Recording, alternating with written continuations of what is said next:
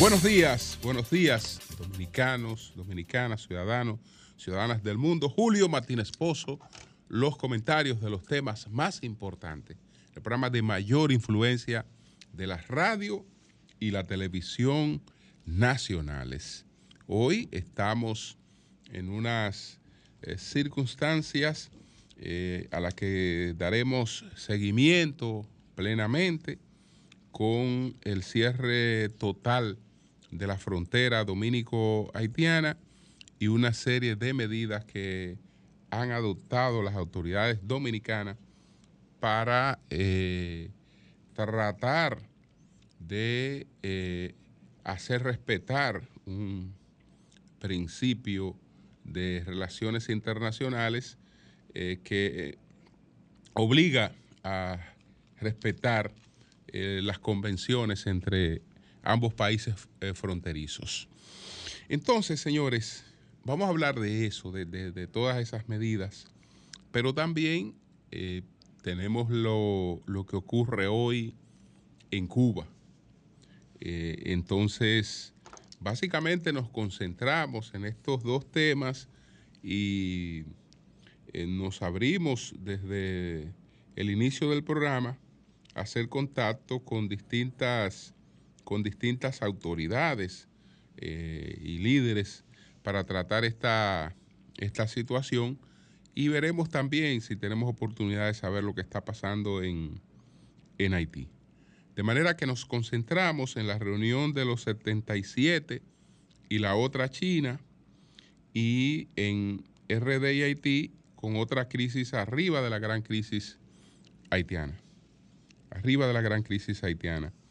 Yo quiero, sin embargo, expresar mis condolencias a la familia a la familia Civilio porque se produjo el fallecimiento repentino esta semana del profesor Fernando Civilio.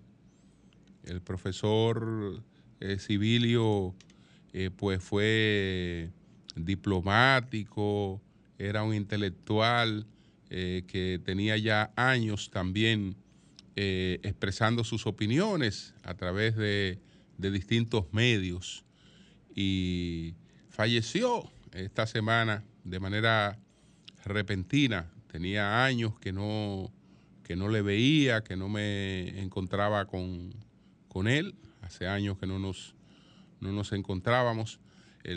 Pero sí tenemos vínculos de amistad y en algún momento hasta de familiaridad. Entonces, eh, lamento, lamento mucho pues el fallecimiento del profesor eh, Fernando, Fernando Civilio. Eh, él incluso frente a esta crisis emitió opiniones muy, muy duras en relación con lo que era su lectura de lo que pudiera, pudiera estar, estar pasando. Él realmente eh, radicalizó mucho su, su discurso eh, y ejercía en un país democrático eh, todo lo que permite la libertad de, de expresión.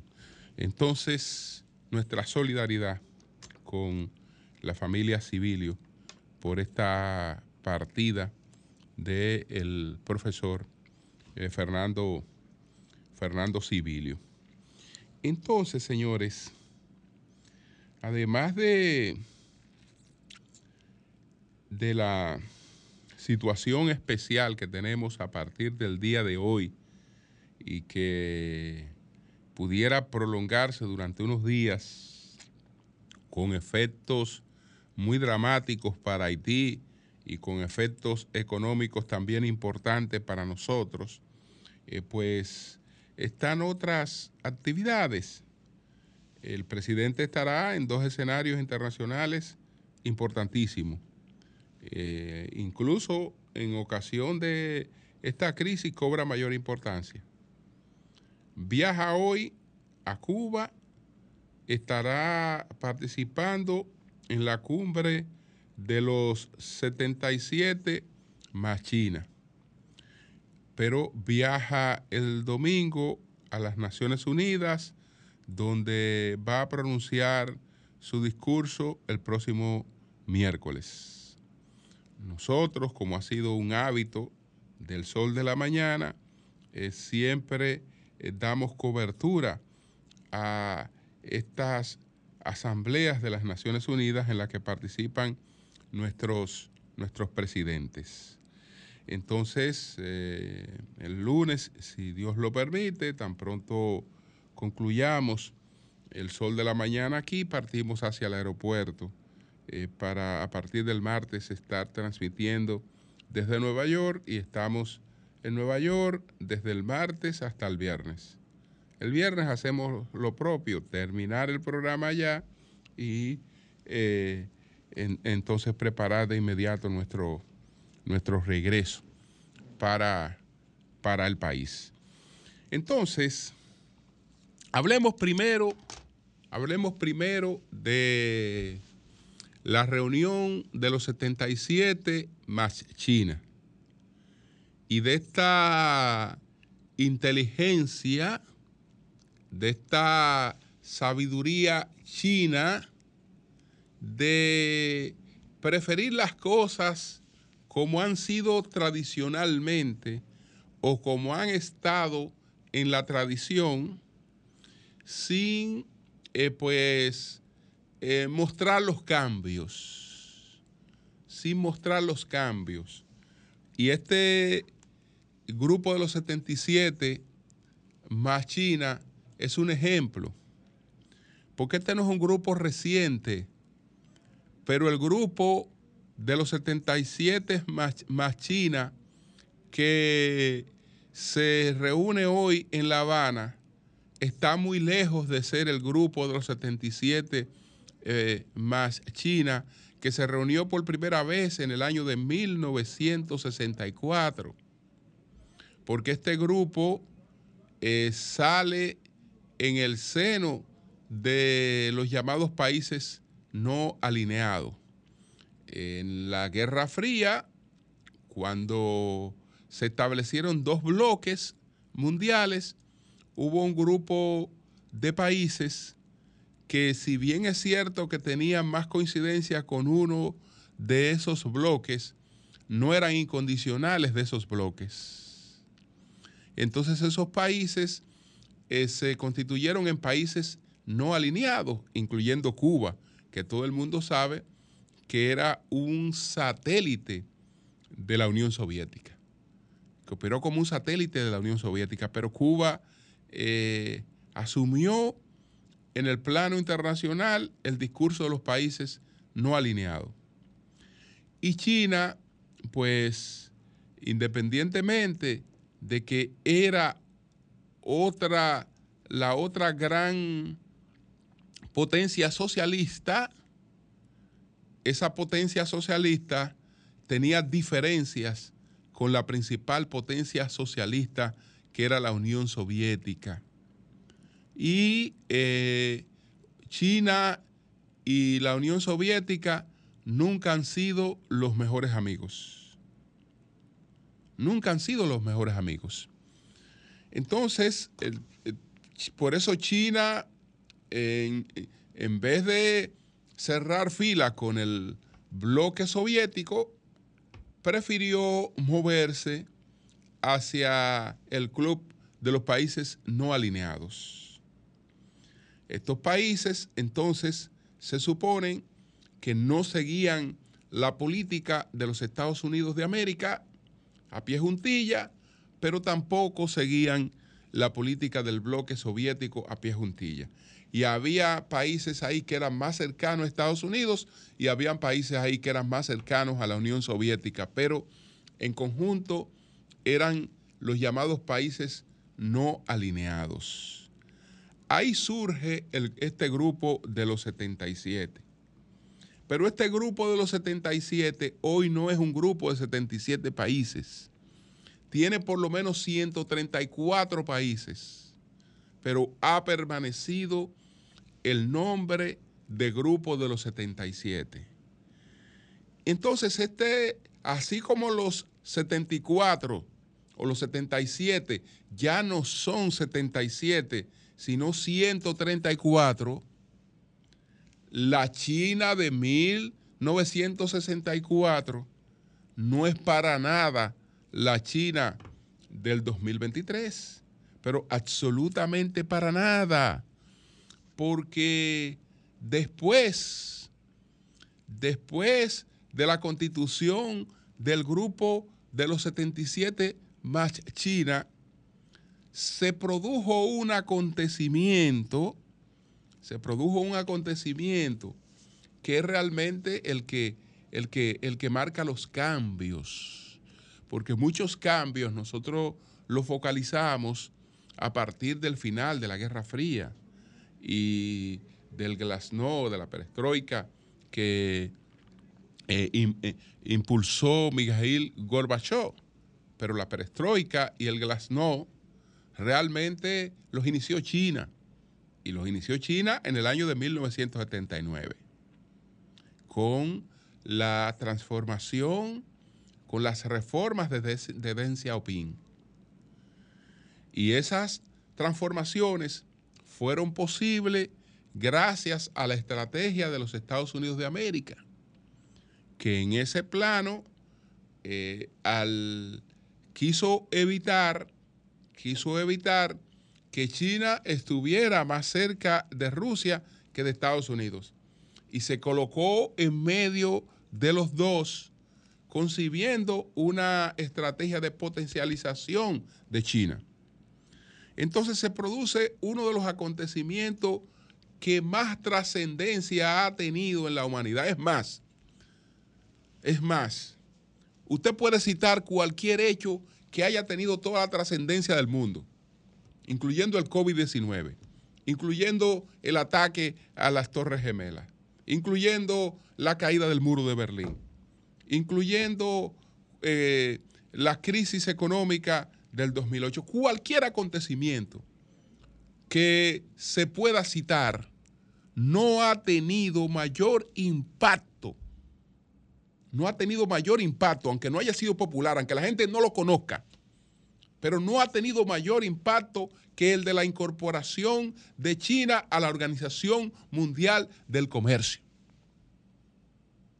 Eso, e- e- e- eso ha sido lo que mayor impacto ha tenido en el mundo, porque en todas las transformaciones que ha vivido y que seguirá viviendo el mundo, ese acontecimiento estará presente.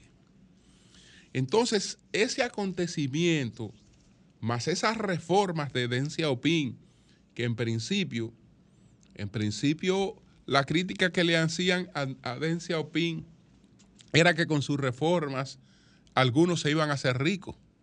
Y Deng Xiaoping respondió, dejen que algunos se hagan ricos, que detrás de esos que se hagan ricos vendrán otros que también querrán hacerse ricos. Y detrás de esos otros que querrán hacerse ricos, vendrán otros que querrán hacerse ricos. Y China se ha convertido en una sociedad eh, que tiene la mayor cantidad de eh, personas que han traspasado el umbral de la riqueza. No de la pobreza, sino de la riqueza.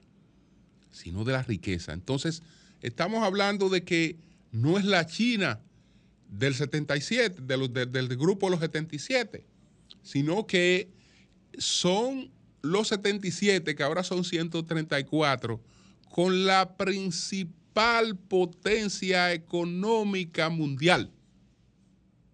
Principal potencia económica mundial es China. Entonces, quien tiene proyectos y que tiene planes hacia el futuro, mientras Estados Unidos anda eh, entretenido en polémicas estériles y eh, hoy, por ejemplo, su liderazgo no hace otra cosa que diezmarse, que diezmarse, porque imagínense, eh, hoy hay una competencia, hay una polarización entre eh, dos líderes, entre dos, dos presidentes. Y esa polarización está caracterizada por la descalificación. A un presidente, eh, pues, tiene más de 17 eh, procesos judiciales para tratar de que la judicialización resuelva el tema político. Pero en contraste, entonces el otro pudiera ser objeto de, de un impeachment eh, asociado a, supuesto tráfico de corrupción de, su hijo, que también ya fue acusado eh, por posesión de arma, de, de- arma ilegal.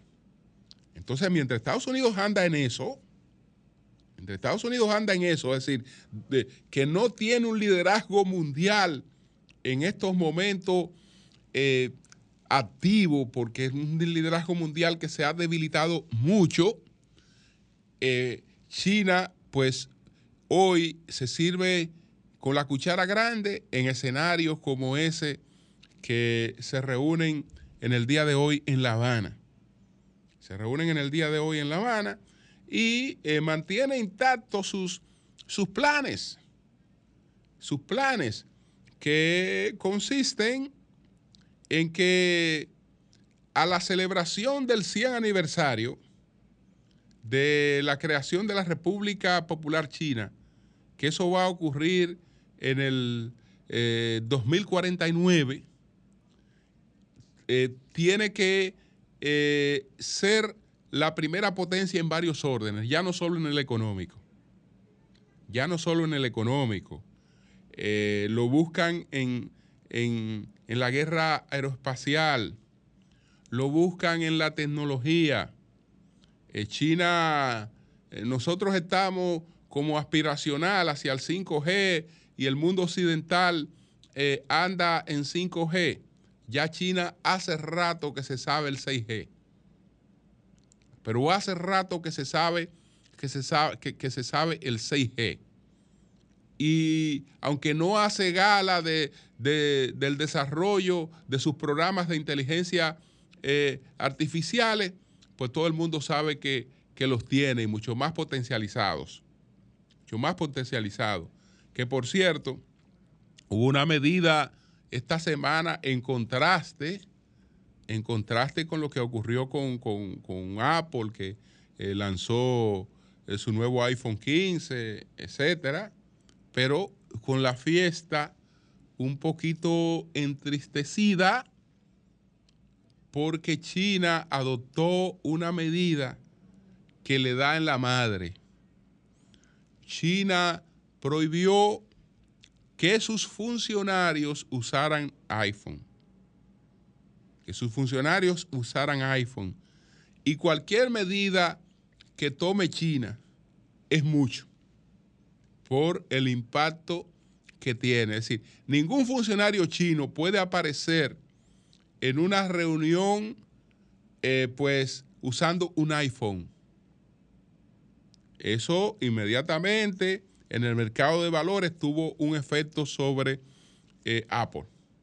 Tuvo un efecto sobre Apple, a pesar del lanzamiento de eh, su nuevo teléfono inteligente. Entonces, eh, esta, esta es una, esta es una cumbre, esta es una cumbre importante, pero en esa cumbre el liderazgo, la cabeza, eso es China. Eso es China ya sirviéndose, empezando a servirse con la cuchara grande del el nuevo orden económico que ellos están llamados a encabezar eh, durante el desarrollo, el transcurso del- de, todo el siglo XXI, pero que ya es una, que ya es una, una realidad. El escenario es importante para el presidente Abinader, muy importante para el presidente Abinader, porque eh, ya nuestras relaciones con China, si bien es cierto que molestaron a Estados Unidos, que probablemente influyeron en la política local, ya son unas relaciones irreversibles. El presidente en principio creo que cometió algunos errores con relación al manejo con la política frente a China, eh, creyéndose que una política de incondicionalidad o de mayor cercanía con Estados Unidos sería más beneficiosa y sin embargo en el transcurso de su propio gobierno eh, fue quedando convencido de otra cosa. Porque si hoy podemos hablar de que tuvimos éxito en la vacunación eh, eh, contra el COVID, eso no habría sido posible sin relaciones con China. Si no hubiésemos establecido esas relaciones con China, lo que ocurrió eh, para enfrentar el COVID con la disponibilidad de vacunas en un momento que la República Dominicana, aún habiendo pagado dinero para tenerla, no las conseguía en parte, eso fue fundamental. Eso fue fundamental. De manera que eh, es importante que el presidente eh, esté en esta cumbre. esto se ha trabajado porque eh, previamente estuvo el canciller don Roberto Álvarez en Cuba manejando todo lo que tiene que ver con la, participación en, esta cumbre, que entre otros temas, entre otros temas, o, más bien su tema fundamental, tiene que ver con lo que el, desarrollo de las tecnologías con las desigualdades, con las desigualdades que eh, va a dejar o que está dejando el, desarrollo, el desarrollo tecnológico al que los países van concurriendo de manera muy, muy desigual. Entonces ese, ese es el, tema, todas las exposiciones eh, pues eh, van a girar en torno a eso. Se da en, Cuba porque Cuba es el, el presidente Miguel Díaz Canel Bermúdez, eh, que es el primer secretario del Comité Central del Partido y presidente de la República de Cuba, eh, pues tiene la presidencia eh, pro tempore de esta, de esta reunión. Entonces, el tema fundamental es el limitado acceso a la ciencia y a la tecnología de gran parte de la humanidad y cómo puede contribuirse a equilibrar esas cosas. Pero una cosa son estos temas y otras cosas son los temas de la coyuntura. República Dominicana tiene uno de la coyuntura, que es su presencia en los escenarios internacionales. En estos momentos resulta muy apropiada para eh, eh, poder plantear su relato, para poder plantear su relato que en el pasado los haitianos siempre se nos adelantaron al relato y eh, eh, siempre, eh, en casi en todos los conflictos, nosotros en el plano internacional hemos estado perjudicados. Pero bueno, señores, pasemos ahora al cierre de la frontera y a las medidas que ha adoptado el gobierno dominicano. Yo creo que este es un momento este es un momento para verlo con cierta prudencia y eh, con una clara visión de país. Yo creo que este es momento de apoyar todas las medidas que ha anunciado el gobierno dominicano para eh, pues eh, tratar de que eh, la posición nuestra sea respetada. Sea respetada. Y que independientemente de que es un sacrificio importante para la República Dominicana y para su economía, peor es la situación caótica que se nos presenta a nosotros si dejamos que un hecho que algunos quieren plantear como insignificante, porque se puede plantear que es una cosa insignificante, que se haga un pequeño canalito en la frontera, eh, que eso no nos va a perjudicar tanto, que por eso no debemos llevar a un conflicto como ese. pero no, no, es solo la, no, no es solo la magnitud, la pequeña o gran magnitud de esa obra. Es lo que eso representa.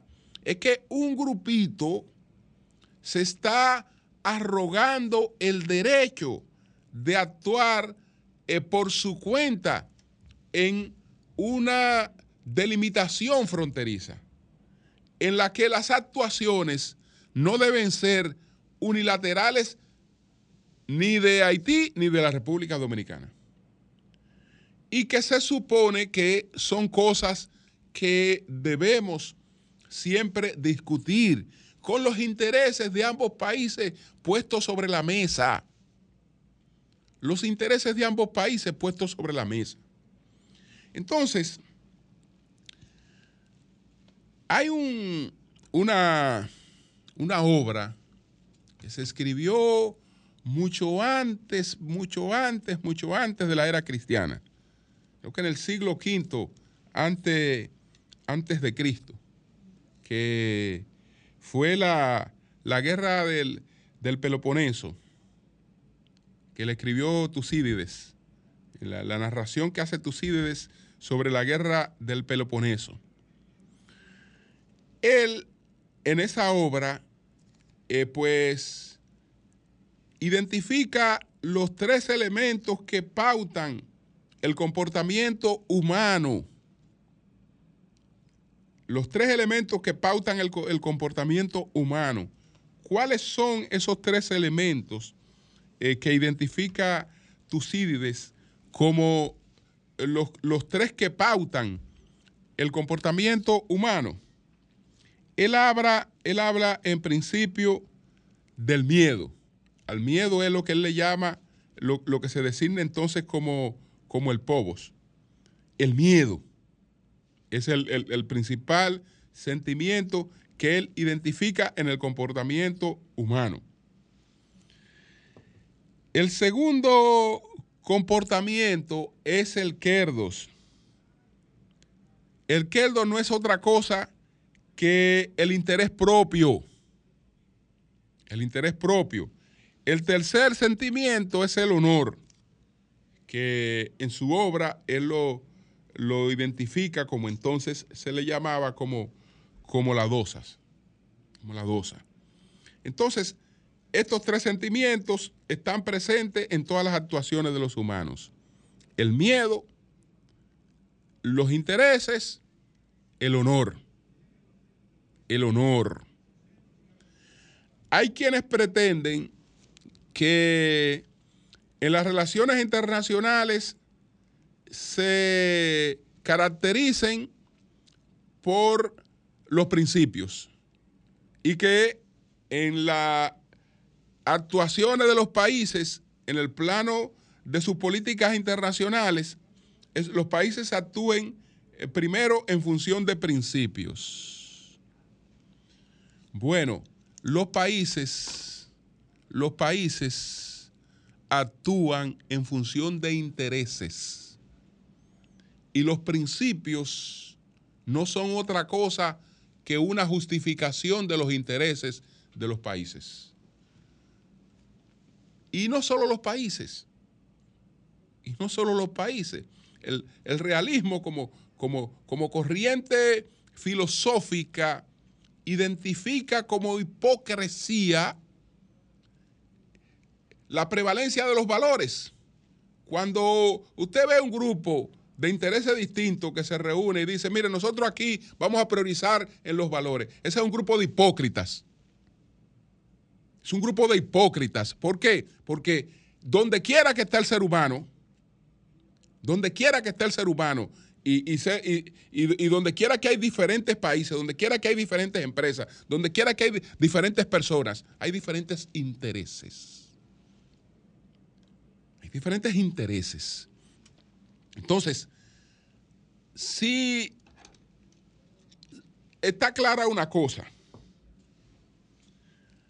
sin intereses, sin intereses, un Estado carece de incentivo para hacer prevalecer sus principios.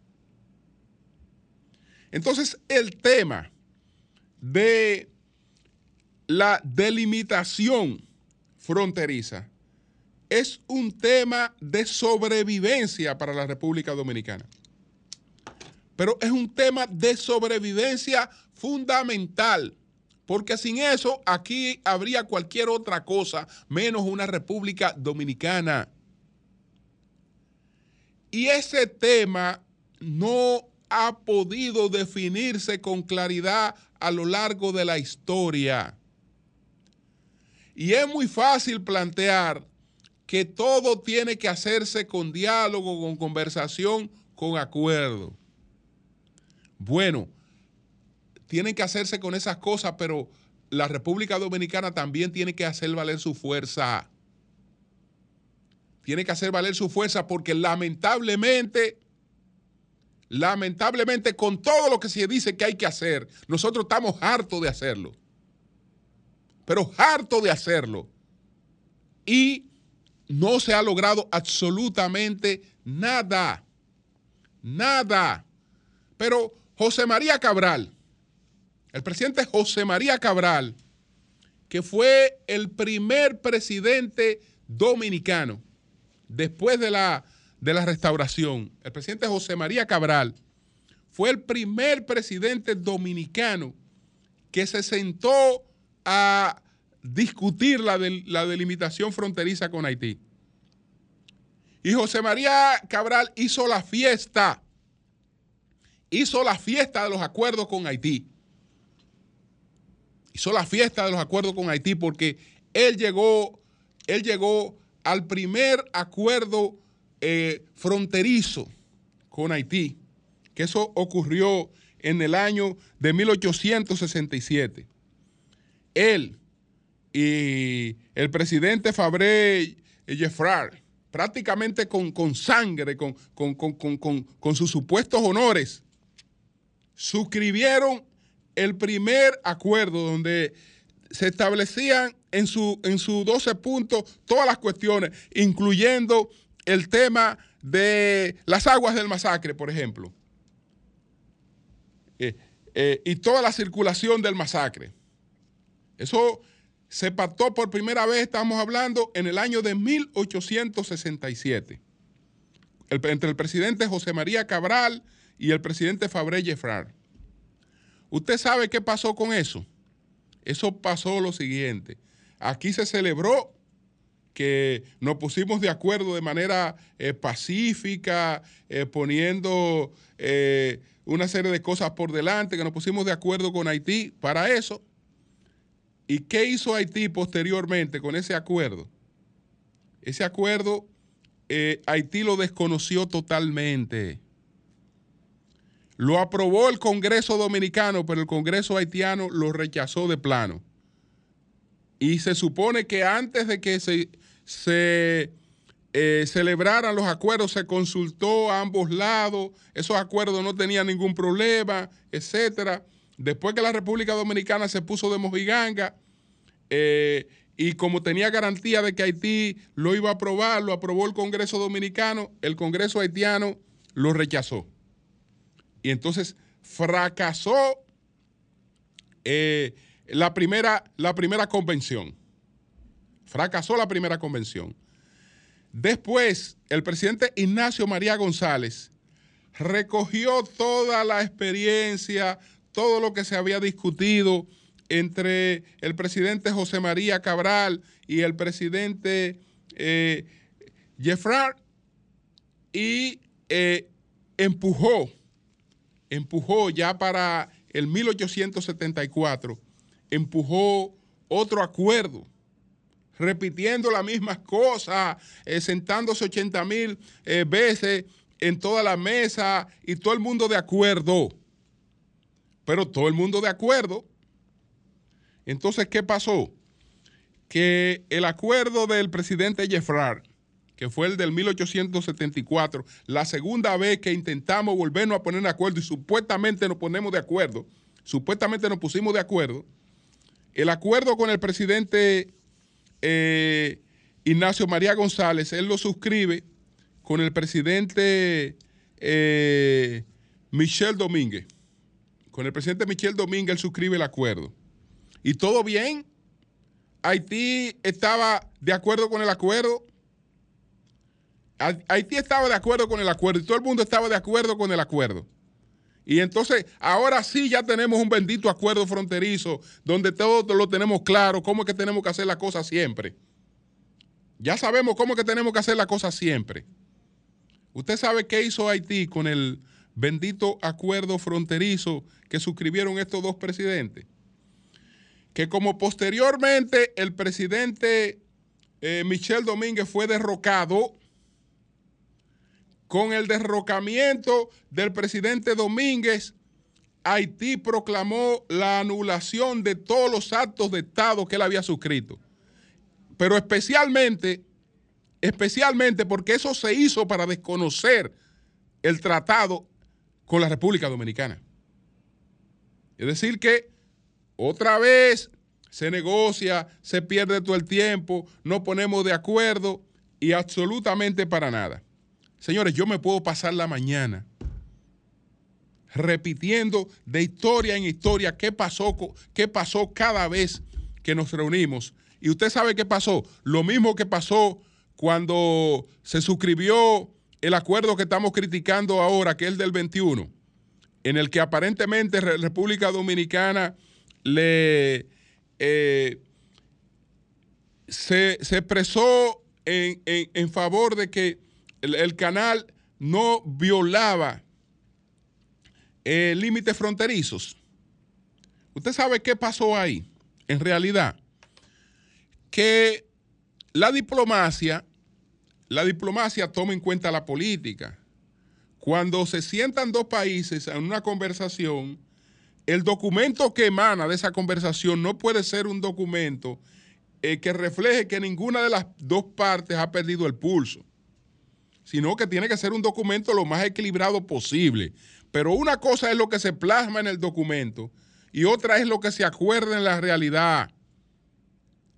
En la realidad, Haití acordó que iba a paralizar los trabajos de ese canal, pero se le concedió porque que, que, no, se, eh, que no se planteara que, que- que era una violación soberana, es decir, que ellos tenían derecho a eso, pero que ellos lo iban a parar hasta tanto cualquier cosa fuera producto de una convención entre ambas partes, un acuerdo entre ambas partes. ¿Tú sabes qué, qué hicieron?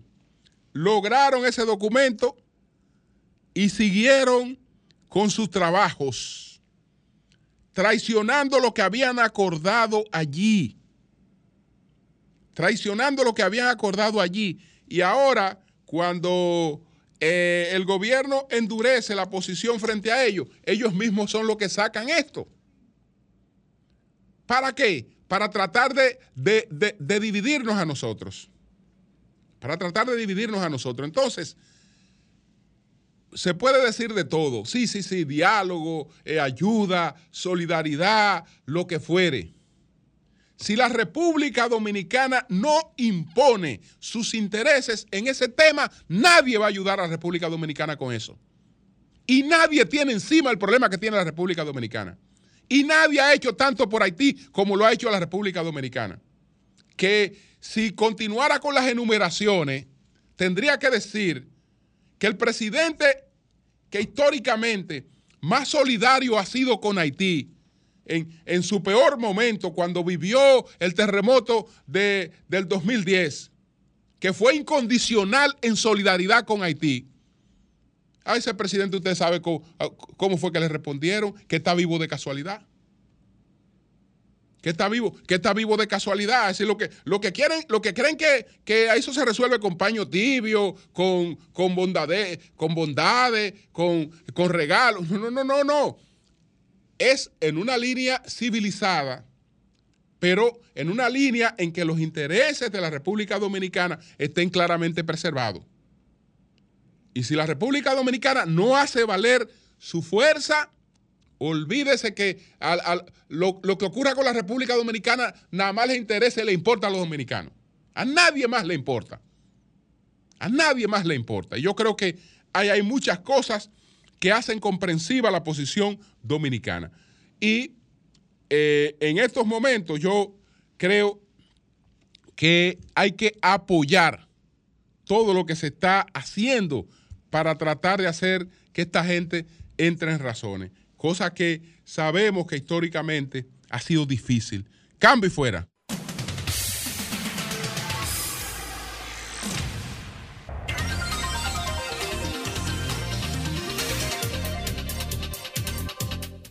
Bien. Buenos días, adelante. Buen día, Julio. ¿Cómo tú estás? Piña de este lado. Bien, bien, bien. Mira, lo que sucede, con, por ejemplo, con el presidente es que él no tiene control con el ministro de Defensa, lógico, porque lo puso Hipólito. Porque él dice una cosa por aquí y los guardias dejan pasar todo por otro lado. Porque yo entiendo que este gobierno, utilizando la manipulación, está vendiendo al presidente como que el presidente es bueno y los funcionarios son los que nos ayudan. Porque él ahora cogió la política de Balaguer. ¿Qué hizo Balaguer? Corromper todas las instituciones con el objetivo de mantenerse siempre. Por eso que yo digo que Balaguer era peor en demasía que Trujillo, porque Trujillo era corrupto solamente él, pero Balaguer para mantenerse arriba, regalando bicicletas, y al final nosotros los PLDistas y los PRDistas lo mantuvimos en el poder porque nos dio la presidencia en el 96 y nos dio la presidencia en el 2000 y por eso lo- la- el, el funeral de él duró dos horas más que el funeral de, de Mahama Gandhi. Bien, pues gracias por a ti, gracias a ti. Gracias a ti. Tenemos a Ramón Carmona. Ramón, cuéntanos. Cuéntanos. Adelante, se cayó la, la llamada con, Ram- con- con Carmona. Bueno, pues vamos a seguir, vamos a seguir recibiendo llamadas aquí. Buenos días, adelante. Aló. Sí, adelante. Ajá. Sí. Sí, Aló. sí, adelante. Adelante. Ah, eh, Julio, Sí, buenos días. sí. Buenos días a todo el equipo. Ah, no, para decirle a Virgilio que yo lo invito a, a los barrios marginados para que vea el hambre que se está pasando. Bien, bien. Pues gracias. Buenos días, adelante. Saludos, buenos días, Julio. Adelante. Julio, mi nombre es Juan Valdera. Sí, Quiero pedirle a los llamados interactivos que no sean expertos en relaciones internacionales. Que por favor no permitan, no permitan eh, eh, ese tiempo. Y para concluir, Julio, quiero decirte que apoyo en todo, en todas las medidas del presidente de la República. Porque por la patria todo, contra la patria nada. gracias. Buenos días, adelante. Sí, buenos días, Martín Esposo. Adelante.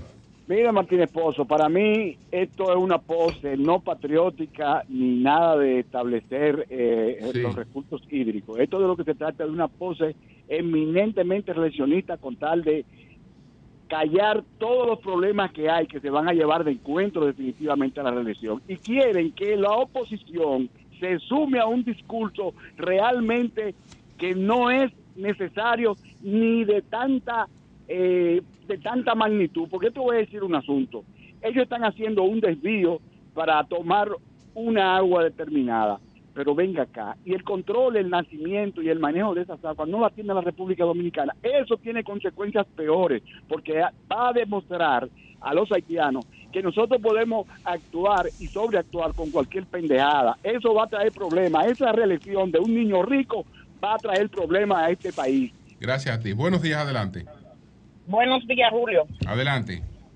Sí, Zeneida Guzmán, Santo Domingo Norte. Adelante. Eh, mira, Julio, nosotros como país estamos de acuerdo con las medidas que hace el señor presidente Luis Abinader, pero en otro, en ese mismo orden, Julio, no debemos de politizar una, una, una problemática que es una nación y que muchos grupos, como tú dijiste, Julio, quieren sacar su buena tajada porque ellos solamente buscan los conflictos para después, Julio, buscar los beneficios y la expresión social del, del país, de la República Dominicana. Estamos atentos con los problemas. Gracias. Bien. Buenos días, adelante. Buenos días. Buenos días. Buenos días, Julio. Adelante. Con relación al tema, eh, yo creo que debemos pensar un poco más en la patria y no en lo, en lo, en, el negocio y los intereses económicos. Y yo creo que ahí hay que poner todo, hacer, poner todo el empeño a que este problema se resuelva. ¿Por qué los organismos internacionales no vienen y le dicen, mire, esto es lo que le toca a usted y a usted esto?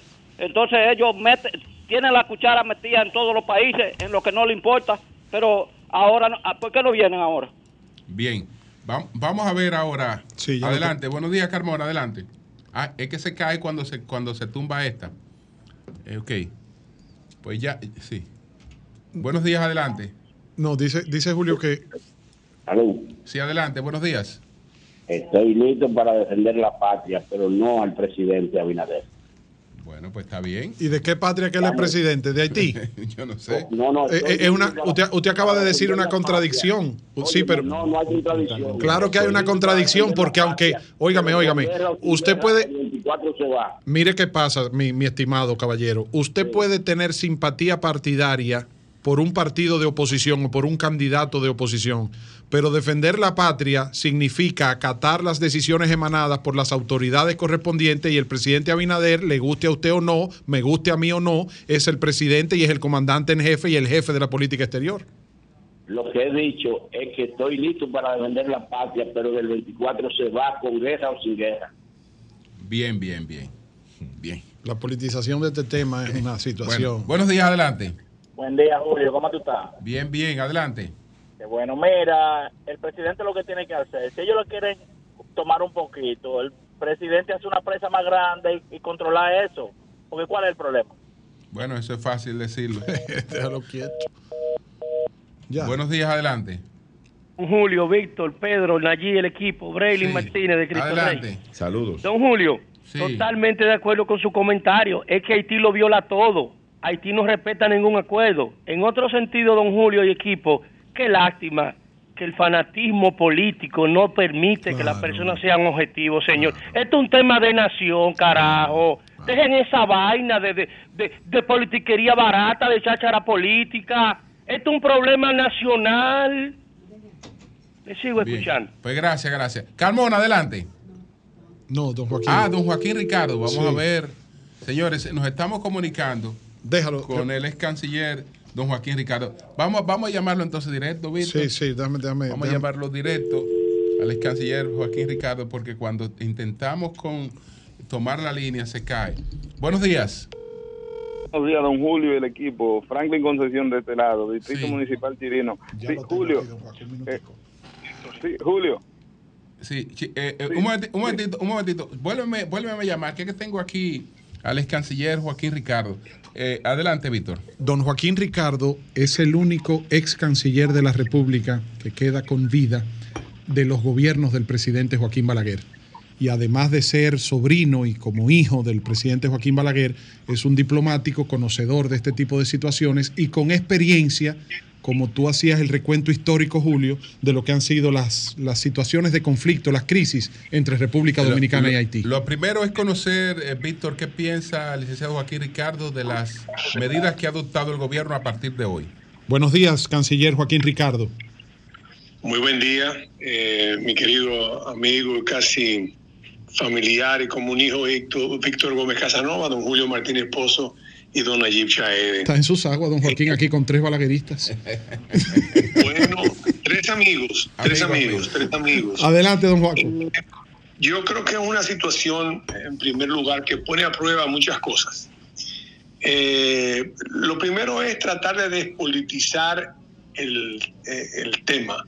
No hay por qué entrar en política alrededor del tema, sino respaldar eh, sin miramiento alguno las decisiones que tome el presidente de la República. Y digo que es un periodo de prueba porque también sirve para la clase política del país.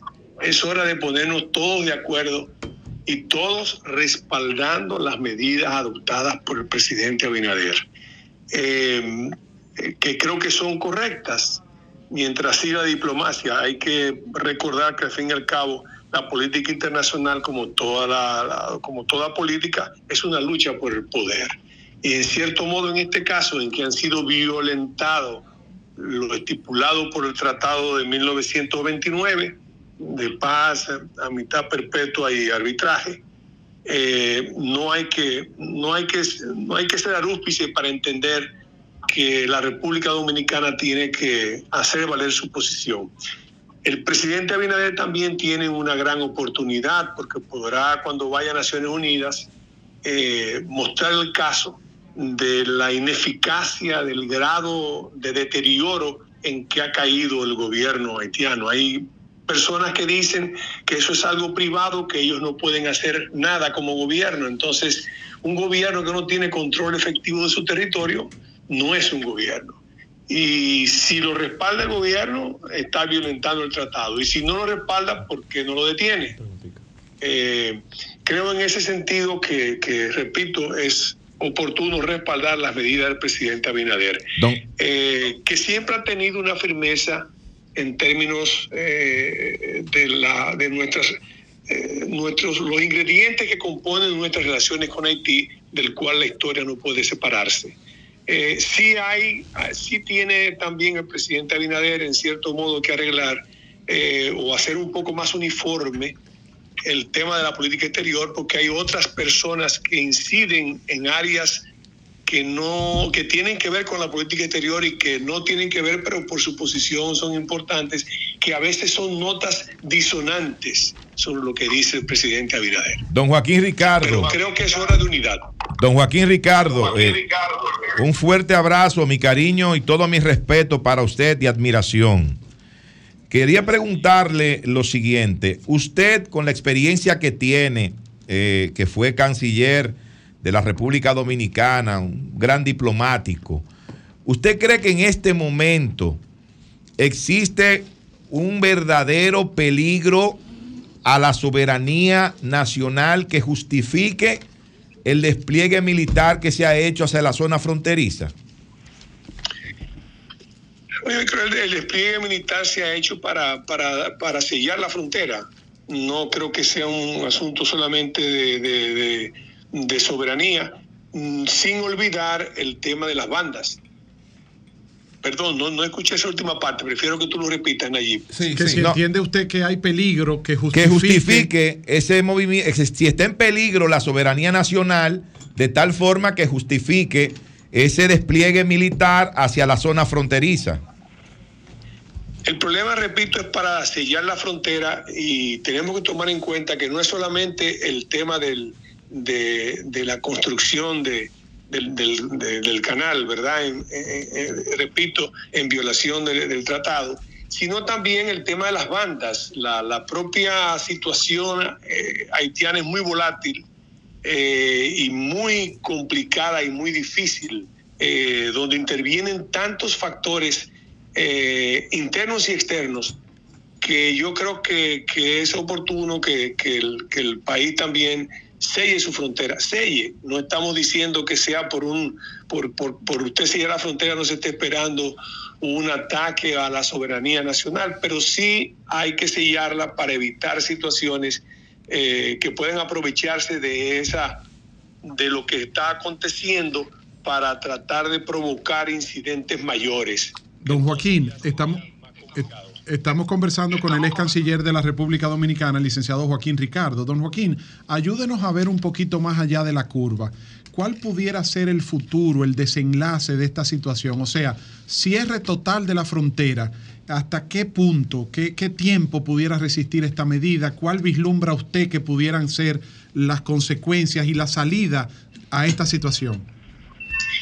Hay muchos factores sobre que, que inciden en el, en el tema eh, eh, del cierre de la frontera, como usted habla, por ejemplo, cuánto tiempo, el tema comercial, que es una cosa, pero por el momento lo que tenemos que ver es que la República Dominicana tiene que dar por sentado también eh, su, su, posición con, con, claridad. Fue lo que había decidido el Consejo de Nacional de Seguridad, Seguridad y lo que se le está dando es continuidad a eso. Repito, el presidente tiene una oportunidad ahora cuando vaya a las Naciones Unidas para que, para, para que pueda dar a entender con mucha claridad, repito, la, la, inexistencia de, no solo ya de un gobierno, sino casi de un Estado, eh, y con hechos claramente palpables porque, repito, ¿cómo es posible que un gobierno no pueda ejercer sobre su territorio el control necesario para detener una obra eh, que, por, en virtud del tratado, amerita una conversación entre las partes? amerita que las partes se pongan de acuerdo, no solamente en el tratado, sino es un principio elemental de derecho internacional cuando hablamos del área fluvial eh, y cuando hablamos de ríos transfronterizos. Entonces, eh, creo que creo que más allá eh, se buscará una solución armoniosa y adecuada en el que el, el interés nacional, que es lo primero que debe primar y es lo primero que tiene que defender cualquier política exterior y cualquier política eh, eh, interna, el interés nacional eh, salga no salga adicionado, que es lo Martínez principal Pozo. que hay que hacer ahora. Martín Esposo hacía un recuento en su comentario de cómo históricamente las autoridades haitianas se han caracterizado en cuanto a las relaciones con nosotros de decir una cosa en privado o presentar una posición en las reuniones bilaterales y otra distinta en público. El primer ministro haitiano le dijo al presidente Abinader que ellos no tienen control de cómo evitar que, que se siga construyendo el canal, pero públicamente la actitud que han demostrado es otra. Pero claro, claro, claro. Pero eso siempre ha sido, eh, eh, Julio tiene toda razón. Eso siempre ha sido. Yo puedo dar testimonio. Eh, en uno, puedo dar testimonio, por ejemplo, en, en una oportunidad, un testimonio muy claro. Eh, nos invitan a la toma de posición de Aristide. Eh, sin embargo, cuando llegamos a la, a, la, a la recepción que se ofrecía en Palacio, no estaban los asientos destinados para República Dominicana. Yo tuve que tomar ciertas medidas que, y, y- y decir lo que iba a hacer si no aparecía de momento, porque ellos nunca saben, ellos hacen y no saben. Pero ha sido siempre, siempre una política eh, clara de Haití. Pero si hay, algo, si hay una cancillería que sabe lo que hace, es la haitiana, ¿eh? Es la haitiana. No olvidemos eso. En otro orden, licenciado Joaquín Ricardo, ¿algún comentario sobre la obra Balaguer visto por un psiquiatra del doctor José Miguel Gómez, que fue una de las más vendidas en la Feria del Libro que se celebró recientemente en el país? Bueno, es un, es una, eh, eh, ahí no hay nada nuevo. Lo que él hace, eh, que no sea su visión, su visión mm, como, como profesional de, de- de- un área de la salud, eh, y de ahí él parte, pero no hay ninguna información nueva que no, que no se haya encontrado en los libros. Reproduce en gran parte lo que, lo que dicen las memorias para hacer una... Pero no, no, no creo que aporte nada, a mi juicio, nada nuevo que uno conozca eh, o que uno no conozca sobre el tema. Yo eh, usualmente no me refiero a obras porque cada quien tiene derecho a escribir lo que quiera. Eh, no necesariamente lo que, lo que se diga es lo cierto. Tiene una serie de errores eh, de investigación, pero eh, no, no. Y ahora mismo lo más importante tal vez es volver al tema nacional, que es lo que nos debe lo que nos debe preocupar a todos ahora. Repito, lo que yo entiendo que es el momento, momento de cabeza fría, de no politizar el tema, de que la clase política dominicana se ponga al unísono respaldando al presidente Abinader detrás de él, detrás de las medidas tomadas, eh, que se arreglen sí ciertas disonancias que existen en, en la misma área de política exterior, pero eh, el momento es de respaldo absoluto a la posición de la República Dominicana, a que el presidente cuando vaya a Naciones Unidas explique con claridad y que se vea una nación eh, decidida a respaldar las acciones de su presidente en representación del Estado y en representación del interés nacional, que repito es lo que debe primar ante cualquier decisión que tome un jefe del Estado o cualquier miembro de, la, de la política. El ex canciller Joaquín Ricardo es desde hace ya varios años el nuevo presidente de la Fundación Joaquín Balaguer, después del fallecimiento de don Rafael Bello Andino, el propio licenciado Joaquín Ricardo encabezó las, las honras fúnebres, ¿no? Y estuvo al lado de la familia del señor Bello Andino, y Joaquín Ricardo es el presidente de la fundación. Y eh, qué bueno que nos ofrece esta declaración basada en su experiencia como ex canciller de la República. Y es de los pocos, me, me duele decirlo, ¿no? Pero es de los pocos eh, es de las pocas figuras remanentes del balaguerismo. O sea, mira, cercanos a Balaguer, ¿quiénes quedan? Joaquín Ricardo, el general Pérez Bello, Aníbal Páez. Aníbal Páez. Sí. Pero Aníbal Bueno. está retirado, tú sabes, vive en Manabao, el general Pérez Bello no habla, don Bueno, Joaquín. pues muchas gracias. Gracias, don Joaquín. Muchas gracias al licenciado Joaquín Ricardo. Gracias a ustedes, don Julio, y a la señora Marilena que se, se integró ahora eh, recientemente. me pidió, me pidió el embajador Chico de Espradel, me pidió, ex embajador dominicano en Haití, me pidió que le diera un abrazo fuerte de su parte a usted. Alberto es un gran amigo, un gran amigo, y conoce, conoce el tema. Sí, Bueno. pero no habla nadie en Cancillería porque dicen que el tema está. eh, Nadie en Cancillería. Bueno, eh, No. eh, eh, dicen que exclusivamente el presidente. Debe ser el, el canciller, el Es lo normal. Es lo normal. Gracias, el don tema merita silencio. gracias, Joaquín pero, Ricardo. pero esta cancillería se ha pasado con el silencio en todas las, no solamente ahora, siempre. Yo no recuerdo cuán, eh, en otra gestión que había sido tan No, difícil mira. conseguir información y muchas veces uno les dice, por favor, ayúdennos a no tener que especular, a no tener que valernos de datos conseguidos por otros. Y eso solamente se logra con datos oficiales. Es muy difícil. En esta coyuntura de lo de Haití yo lo entiendo. Si En hiciéramos casos, un, un top de, de ministros de relaciones exteriores, ¿en Eduardo qué, en qué lugar, ¿en qué lugar quedaría Roberto Álvarez en ese top? Por lo menos de... Pero no lo evaluemos ahora, que él está enfrentando una Ah, situación ah, bueno. difícil. Ah, bueno. Ah, yo bueno, pensaba, bueno. Nayib, que tú ibas a preguntar el mejor para mí, Eduardo Latorre. Eh, el presidente, el presidente Abinader Eh. está en estos momentos en la base aérea. Está saliendo en estos momentos el presidente rumbo a La Habana, Cuba. Está siendo despedido por el comandante general de la Fuerza Aérea de República Dominicana, el mayor general Ramón Febrillet Rodríguez, y por el vicealmirante Ramón Betances Hernández, que como viceministro es que está al frente del Ministerio de Defensa, porque el ministro está en Londres, Inglaterra, en el cónclave de los ministros de defensa de, de varios países. Bueno, señores, vez. nosotros seguiremos con otras participaciones importantes. Nosotros estamos llamando al canciller Miguel Vargas Maldonado para ver si nos comunicamos con él. Él es una persona de difícil comunicación. Eh, no sé por qué, ingeniero Miguel Vargas Maldonado. Eh, pero vamos, va- va- estamos tratando de comunicarnos con el ingeniero Miguel Vargas Maldonado para conocer su posición. Igual va- estamos comunicándonos con el ex canciller Navarro eh, para conocer Andrés también su- Navarro. Su, su posición, el ex canciller Andrés Navarro. Vamos, vamos a seguir conversando. Cambio y fuera.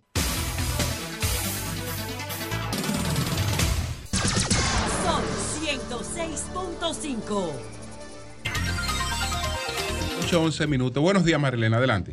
Muy buenos días, Julio. Buenos días a todos. Primer día de cierre total de la frontera con Haití, República Dominicana, y esto coincide con la ausencia del presidente Luis Abinader, quien parte a Cuba, y del ministro de Defensa, el teniente general Carlos Luciano Díaz Morfa, quien está en Reino Unido, una visita programada desde hace mucho tiempo.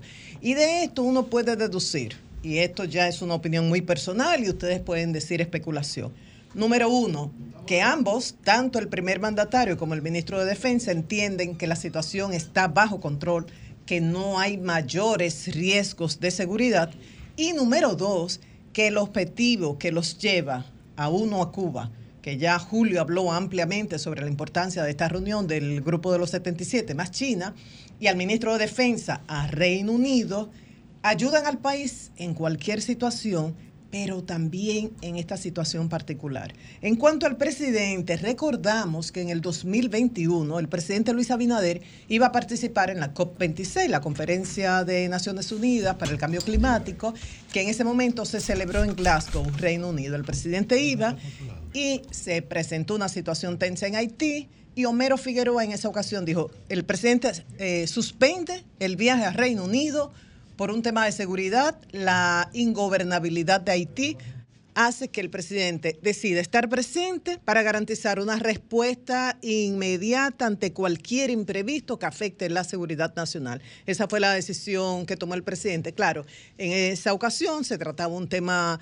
de cambio climático, había una representación muy buena del Ministerio de Medio Ambiente, del Consejo de Cambio Climático que preside Max Puig y de la propia Embajada de República Dominicana en Reino Unido. Pero en esta ocasión de, eh, va a Cuba, regresa hoy mismo y el domingo va a Naciones Unidas, que ya ha dicho que va a tratar ese tema allá. El ministro de Defensa, según vimos en lo que ha subido a su cuenta en Instagram, la Embajada Dominicana en Reino Unido, pues ¿a qué fue?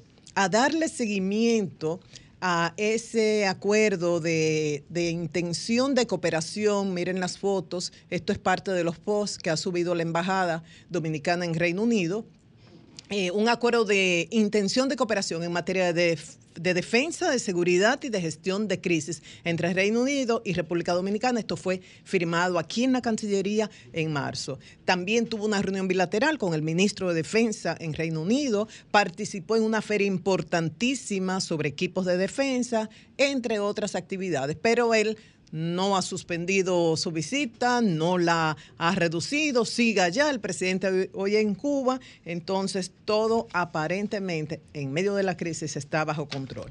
Entonces, en el día de ayer nos sorprendió que el presidente hiciese el anuncio del cierre de la frontera a partir de hoy a las 6 de la mañana, en momentos en que se estaba celebrando la segunda reunión de la mesa hídrica binacional de la delegación dominicana y la haitiana que había venido el día anterior. Eran dos reuniones y, y dijimos, ¿qué pasa?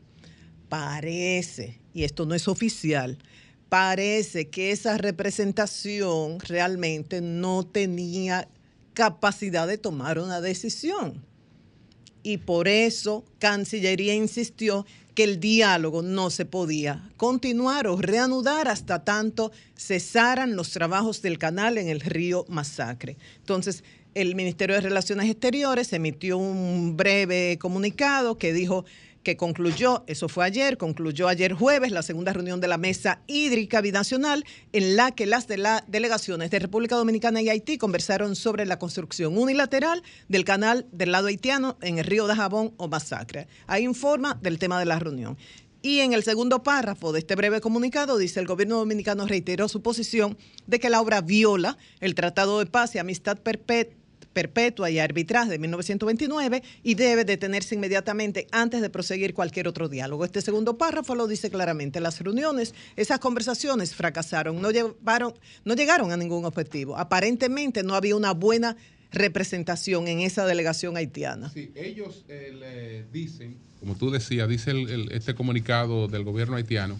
Eh, que yo les- leí el del dominicano. Pero el del haitiano, ajá. porque que, que tú también lo aludías y que te pareció extraño que mientras que Estaban se tomara la reunidos. decisión mientras estaban reunidos. No, no se tomó ninguna decisión mientras estaban reunidos. Es decir, eh, hubo dos reuniones. Ajá. Hubo dos reuniones de esta, de esta, la de del esta- miércoles de esta y ayer. comisión. La del miércoles. El miércoles programada para las 2 de la tarde. La comisión llegó a las 3 de la tarde. El miércoles no hubo ninguna, eh, no hubo ningún resultado. Entonces se hizo la reunión del jueves. Que comenzó la- 11 y media de la que mañana. comenzó 11 y media de la mañana y ya a las 12 ellos se paraban porque iban al aeropuerto, porque ellos regresaban a la iban. una, pero eh, sin ningún acuerdo, sin ningún acuerdo, incluso, incluso yo creo que en propuesta se flexibilizó mucho, porque ahí se rechazó, eh, porque creo, creo, creo que no, no hubo, no había per se el interés de llegar a la medida extrema. La, eh, eh, eh, ni siquiera consintieron, ni siquiera consintieron una paralización temporal de la obra para hacer un estudio técnico. Ni siquiera. Ni siquiera eso, que era una parte mínima, porque fíjate que para, para ambas partes es duro, para, para el gobierno dominicano, ¿tú te imaginas el gobierno dominicano eh, aceptando una paralización de la obra para un estudio técnico? Mucha gente pudiera interpretar que el gobierno estaba cediendo. Claro. Eh, pero como yo explicaba esta mañana, cuando se reúnen eh, eh, dos países, dos países, el documento final tiene que tratar de ser uno en el que se den ganancias de ambas partes, es decir, que no, no puede ser uno en el que la- Claro. eh, eh, en el que una parte parezca que le tumbó el pulso a la otra, porque cuando la otra regrese a su país o, o en, o- o en el país donde se donde, donde están, va- eso va a tener una lectura distinta. Es decir, no es verdad, no es verdad que se tomó medida unilateral, porque siempre se mantuvo el diálogo y la conversación con ellos. Aunque el gobierno haitiano ha dicho, y en principio el presidente decía en la rueda de prensa del pasado lunes, que el gobierno haitiano no estaba de acuerdo con la obra, lo que el gobierno haitiano ha mantenido en las discusiones no es eso. Canal o muerte. Lo que el gobierno haitiano ha mantenido en las discusiones no es eso. Es decir, no es verdad que esa obra se está haciendo al margen del gobierno haitiano, porque el gobierno haitiano ha venido a la mesa a defenderla, pero prácticamente sin ceder eh, en, en forma, en forma alguna con relación a todo lo que se le, a todo lo que se le planteó. Cuando se anunció el cierre de la frontera, ya no había negociación. Y lo que se cuestiona, Julio, la calidad de la delegación, si realmente tenían capacidad para tomar decisiones. Aparentemente no. Es lo que Bonjour. tengo entendido. Bueno, la es, que, es lamentablemente ellos no tienen. Puede venir el primer ministro. Puede venir el primer ministro y ellos no le van a atribuir finalmente. Porque nosotros hemos tenido negociaciones con presidentes. Hemos tenido negociaciones con presidentes y luego eh, que eh, esas negociaciones se, se han conocido en el Congreso en Haití han sido rechazadas. Es decir, el, tradicionalmente la, la debilidad de, de- de- de- de- de ese Estado ha sido, ha sido siempre lo mismo. Ahora ellos están en una condición de que, bueno, no tienen prácticamente un gobierno, hay que negociar con lo que, con lo que envíen, con lo que ellos le den categoría, y esas personas forman parte de la comisión eh, mixta eh, bilateral, ellos forman parte y, y- y tienen experiencia en ese sentido, pero eh, esa es la posición que han mantenido hasta ahora. Sí. Ok, entonces eh, se dispuso cierre total por aire, tierra y mar. Y el presidente dice, el plan diseñado por el Consejo Nacional de Seguridad se mantiene. Y la frontera está garantizada, está protegida a través del Ministerio de Defensa. El Ejército, la Armada y la Fuerza Aérea se encargan de eso. Dijo el presidente que va a exponer esta situación en la, la semana que viene, que va a participar en la Asamblea de las Naciones Unidas. La Junta de Aviación Civil también anunció la suspensión del transporte aéreo, tanto de mercancías como de pasajeros, entre República Dominicana y Haití. Eh, han surgido una serie de agrupaciones que han ofrecido su apoyo al gobierno en cuanto a estas medidas por la crisis en torno al río Masacre. Por ejemplo, la Asociación de Comerciantes e Industriales de Santiago, que dice que aún con el impacto económico que tiene esta medida, por encima de todo está la seguridad nacional. Igualmente, la Asociación Dominicana de Avicultura dice que esta medida implica interrumpir una exportación de cerca de 30 millones de huevos mensuales a Haití, más una cantidad que no determinaron cuál era, de pollos enteros y partes de carnes de pollo. Eh, dice la asociación que espera que el gobierno cumpla con lo, con lo que ha dicho, ¿no? Que va a adquirir, sí, Julio. Un momentito, Mariela. Sí. Tenemos a Ramón Carbona que está desde, desde Dajabón y tenemos imágenes recientes. Adelante, Carbona, adelante. Sí, buenos días. Disculpe, María Elena. No, no, no, adelante, Carmona. Eh, bueno, eh, hoy amaneció Dajabón en calma.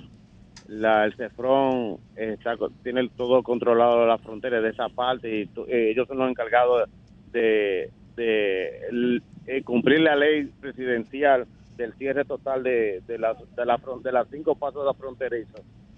Eh, como dice María Elena, los comerciantes aquí eh, están al semi al grito. Ellos sí están con la con la medida sobre la soberanía del, del país, pero están perdiendo millones y millones de, de, de- pesos o dólares eh, por la tú sabes que hoy era el día de la del mercado haitiano y, eso tiene mucha pérdida. Hoy esta mañana temprano llegaron un convoy completo de soldados del ejército eh, llegaron con los carros blindados que el señor presidente entregó en el, en el- ayer tarde y, y tres helicópteros sobrevuelan el, el, el poblado de Dajabón. Esas son medidas tácticas que ellos usan para que la, parte haitiana y donde están manifestándose en, la, en, en el río Masacre vean que la autoridad tiene el control de la situación, la autoridad dominicana. Eh, hay un patrullaje total por toda la, la, el- la muralla, la zona franca, es decir que hasta dónde eh, va a du- durar e- e- esta autorización del presidente de la República. Seguirán la conver- eh, ya su- supimos un comunicado de la Cancillería que, que la- la- las negociaciones se pararon hasta que ya no paren el, el canal de que están haciendo en el río Masacre, pero hasta dónde la economía de la frontera va a aguantar esto, cuántos días. Carmona, eh, ¿qué Dime. sabes de, de la zona franca de Codevi? ella eh, tú eres frente frente frente a frente a, a Codevi ahora mismo que nosotros vamos a, una torre que vamos en vivo donde se ve la las manif- manifestaciones de los haitianos en la, eh, pegados aquí a la frontera ellas están trabajando yo lo veo abierto ellos siguen eh, los veo a muchos empleados entrando eh, pero sigue no, yo veo muchos carros allá adentro para parece que ellos siguen trabajando normal Ok, ok, ok, ok. Bueno, pues muchas gracias, Carmona, muchas gracias. Continuamos, Marilena. Bien, decía la posición de la Asociación Dominicana de Avicultura. Ellos decían que esperaban que estos productos sean adquiridos por el gobierno para sus planes de asistencia social, tal y como anunció el presidente Luis Abinader, y que de eso no ocurrir tendrán que hacer ajustes en la producción en coordinación con el equipo agropecuario del gobierno. Ya ayer el ministro Joel Santos anunció que el gobierno adquirirá estos productos perecederos, específicamente huevos, pollos, ajíes, berenjena, habichuelas y cebolla. Los va a comprar y serán distribuidos a través de los programas del Plan de Asistencia Social, de INAVIE, eh, de INESPRE, entre, eh, comedores económicos, entre otros. Y por otro lado, a nivel de los legisladores, hay una posición generalizada. Eh, la mayoría pide respaldo, apoyo o, o- o mejor dicho, ofrece respaldo, apoyo a las medidas que está tomando el gobierno y los de la oposición enfatizan también en lo de la transparencia. Creo que en este sentido, eh, Julio hablaba de que se necesitaba la prudencia en estos momentos y es para todos. Yo creo que nosotros, comunicadores, y también esos que son comunicadores a través de las redes, tienen que confirmar bien cualquier información que van a compartir, que van a divulgar porque a veces hay un hecho aislado, pero si no se pone en contexto puede generar mucha alarma.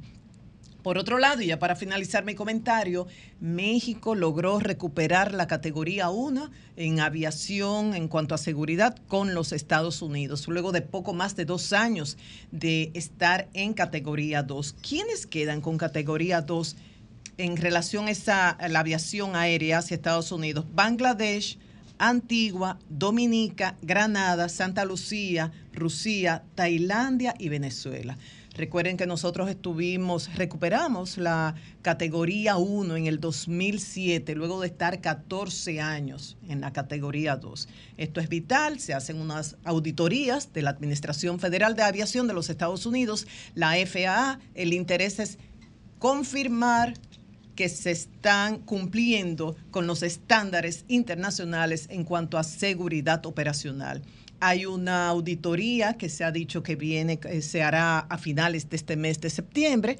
Esperaremos los resultados y las autoridades se sienten muy optimistas.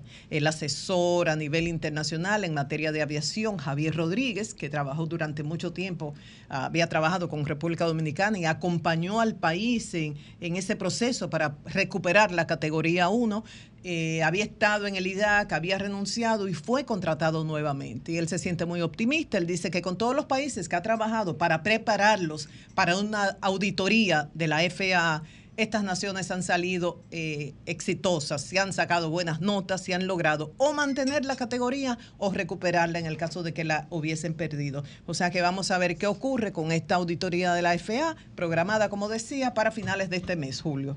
Cambio y fuera. Sol 106.5.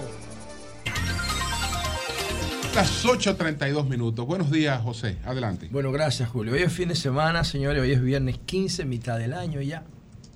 Ya algunas tiendas están empezando a colocar toda la parafernalia de Navidad. Ay, no, por favor, tan pronto. Sí. Ay, ay, Ay, ay. que el capitalismo así que tú quieres. Yo he Digo, visitado- Yo disfruto esa época, pero no desde septiembre. Bueno, ya la están metiendo, ya se llevaron el otoño. Pero desde ya van a conectar con el verano. ¿eh? Desde Falta principio de septiembre eh, están colocando eh, los adornos de Navidad, los arbolitos, Para que sepan. todo. Ya, Ya. ya he ido a he ido a tres tiendas ya. Y lo que más- ya están Lo más difícil en de eso. eso. es que la gente entra como en un ambiente de fiesta y eso y comienza a posponer Sí. todo, no, ya el año que viene, no, ya el año que viene. Entonces tema, tenemos que un- trabajar y producir. Claro. Entonces, yo quiero referirme a este tema de Haití desde otra perspectiva. Ah, y, y antes quiero hacer mención de un par de cosas ah, de entretenimiento que creo que también son importantes. La gente tiene que estar saturada de este tema de Haití. Y uno de los temas que quiero plantear hoy es la visita de, de dos artistas a la República Dominicana que me han sorprendido en, en parte. Primero es eh, el Puma.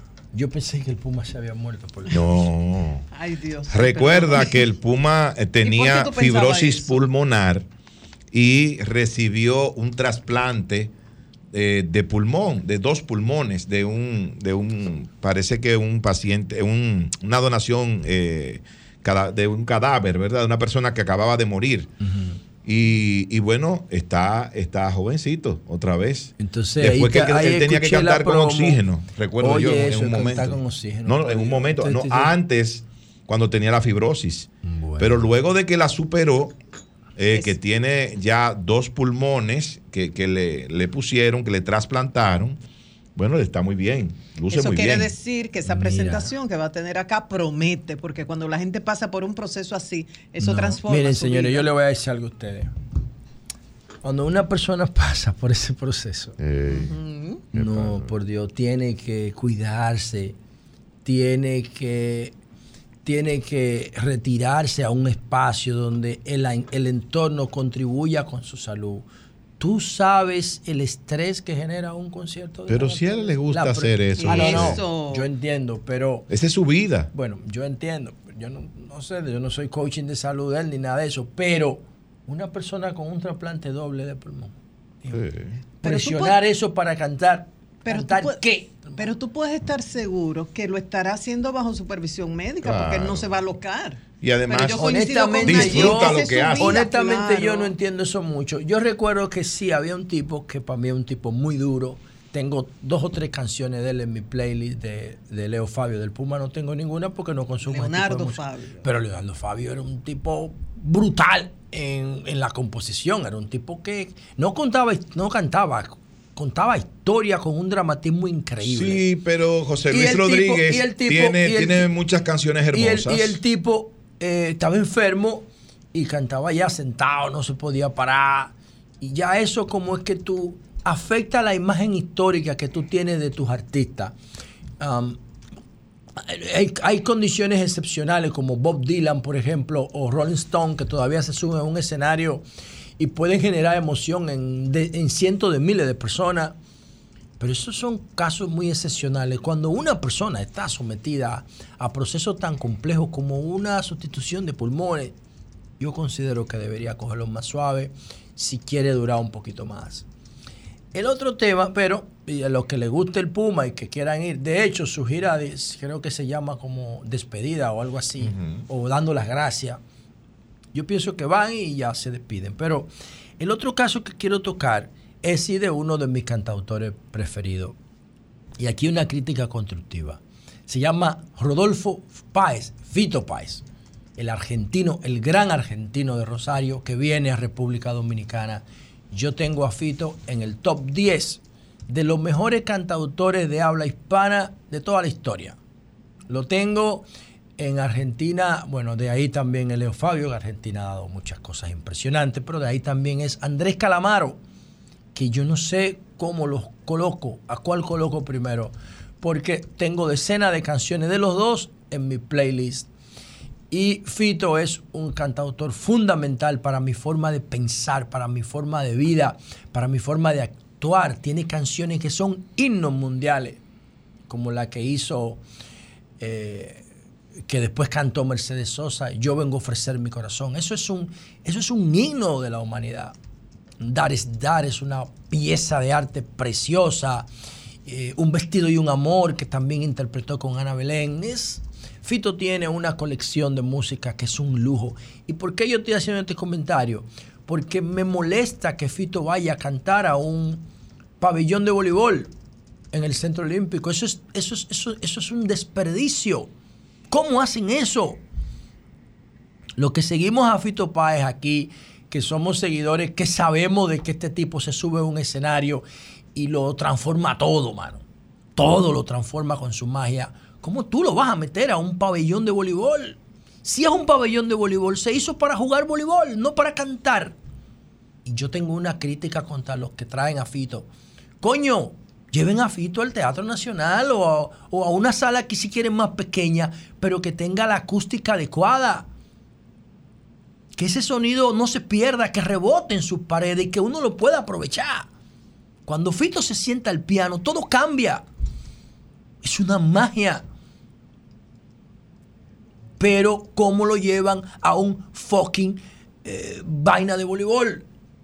Una vez le preguntaron a Alberto Cortés, es mi top 3 de los Rubén Blades viene también para, para el pabellón de voleibol. Ah, pero eso no- es un poco- es verdad, no sí, joda. viene ahora Para ese el- pabellón de voleibol otra en vez. el mes de Pero vaya a jugar voleibol que van. Díganme, ¿van a jugar voleibol o van a cantar? eh, pero Rubén Blades se acaba de presentar en, en eh, ¿cómo se llama este de, de- de Nueva York? El, el- el- el- El Madison. no, en el Madison no, en el otro, que es más apropiado. El Madison es una cancha. El, El Madison en el Square Garden se hizo para jugar baloncesto. Es una cancha. El otro donde van los, los dominicanos que Sí. tienen más power. No recuerdo ahora. ¿Cómo es que se llama? Alguien que me escriba, por favor, donde se presentó Rubén Blades en Nueva York. Mira aquí, mira. 29 de septiembre, No. pabellón de voleibol, República Dominicana. Rubén des- Blades. Es un desperdicio, señores. Rubén Blades es uno de los más grandes. Es un tipo entrado en edad, pero me dice Judith Stephen que lo fue a ver a Nueva York. Y el tipo está completo. Y el show que presenta Rubén Blades es un espectáculo brutal en términos de la calidad de sus canciones, la calidad de la interpretación. Y pero también, ustedes saben que en el siglo XXI no se puede cantar sin aparataje. El United Palace, ahí fue que se presentó Gracias, Jovita. Rubén Blades. Pero ahora, sí, gracias Jovita por la información. Pero ahora, ya me lo están escribiendo, me lo escribió Eliezer también. Saludo hermano, gracias por escucharnos. Eliezer que tiene mucho que nos reporta para acá desde allá de Nueva York. Nos vemos la próxima semana, el United Palace. Ah, Rubén Blades también presenta un gran, un gran soporte de luces, de audiovisuales, porque ahora tú no puedes eh, eh, presentar un show sin eso, ¿no? Eh, si, usted, si tú coges un show del Alfa, el 3% es- lo aporta él y el 97% es la parafernalia de atrás. Eso es lo que la gente consume, el, el- la- el aparataje O sea que no la canta. bulla. Bueno, es que no, ellos no son cantantes. Ellos son, ellos son, hacen una presentación que mezcla todo, ¿no? No, tú no puedes ir a, a pedir del alfa lo que tú le puedes pedir a Fito, que es Exacto. un tipo que te toca siete, ocho instrumentos. es una locura, igual que Blades, que es un tipo que está fuera de liga. Entonces, me, me da pena que O a un presenten- Serrat en su época. no, ya, Serrano tiene madre. Eso, eso está fuera de- del bien y del mal. Pero que presenten a Rubén Blades y a Fito Pay, yo no sabía lo de Rubén Blades, en una vaina de voleibol. Una vez le preguntaron a Alberto Cortés que por qué él, por qué él no se había presentado en el Zócalo de México. Que por qué él no se presentaba en estadios de fútbol.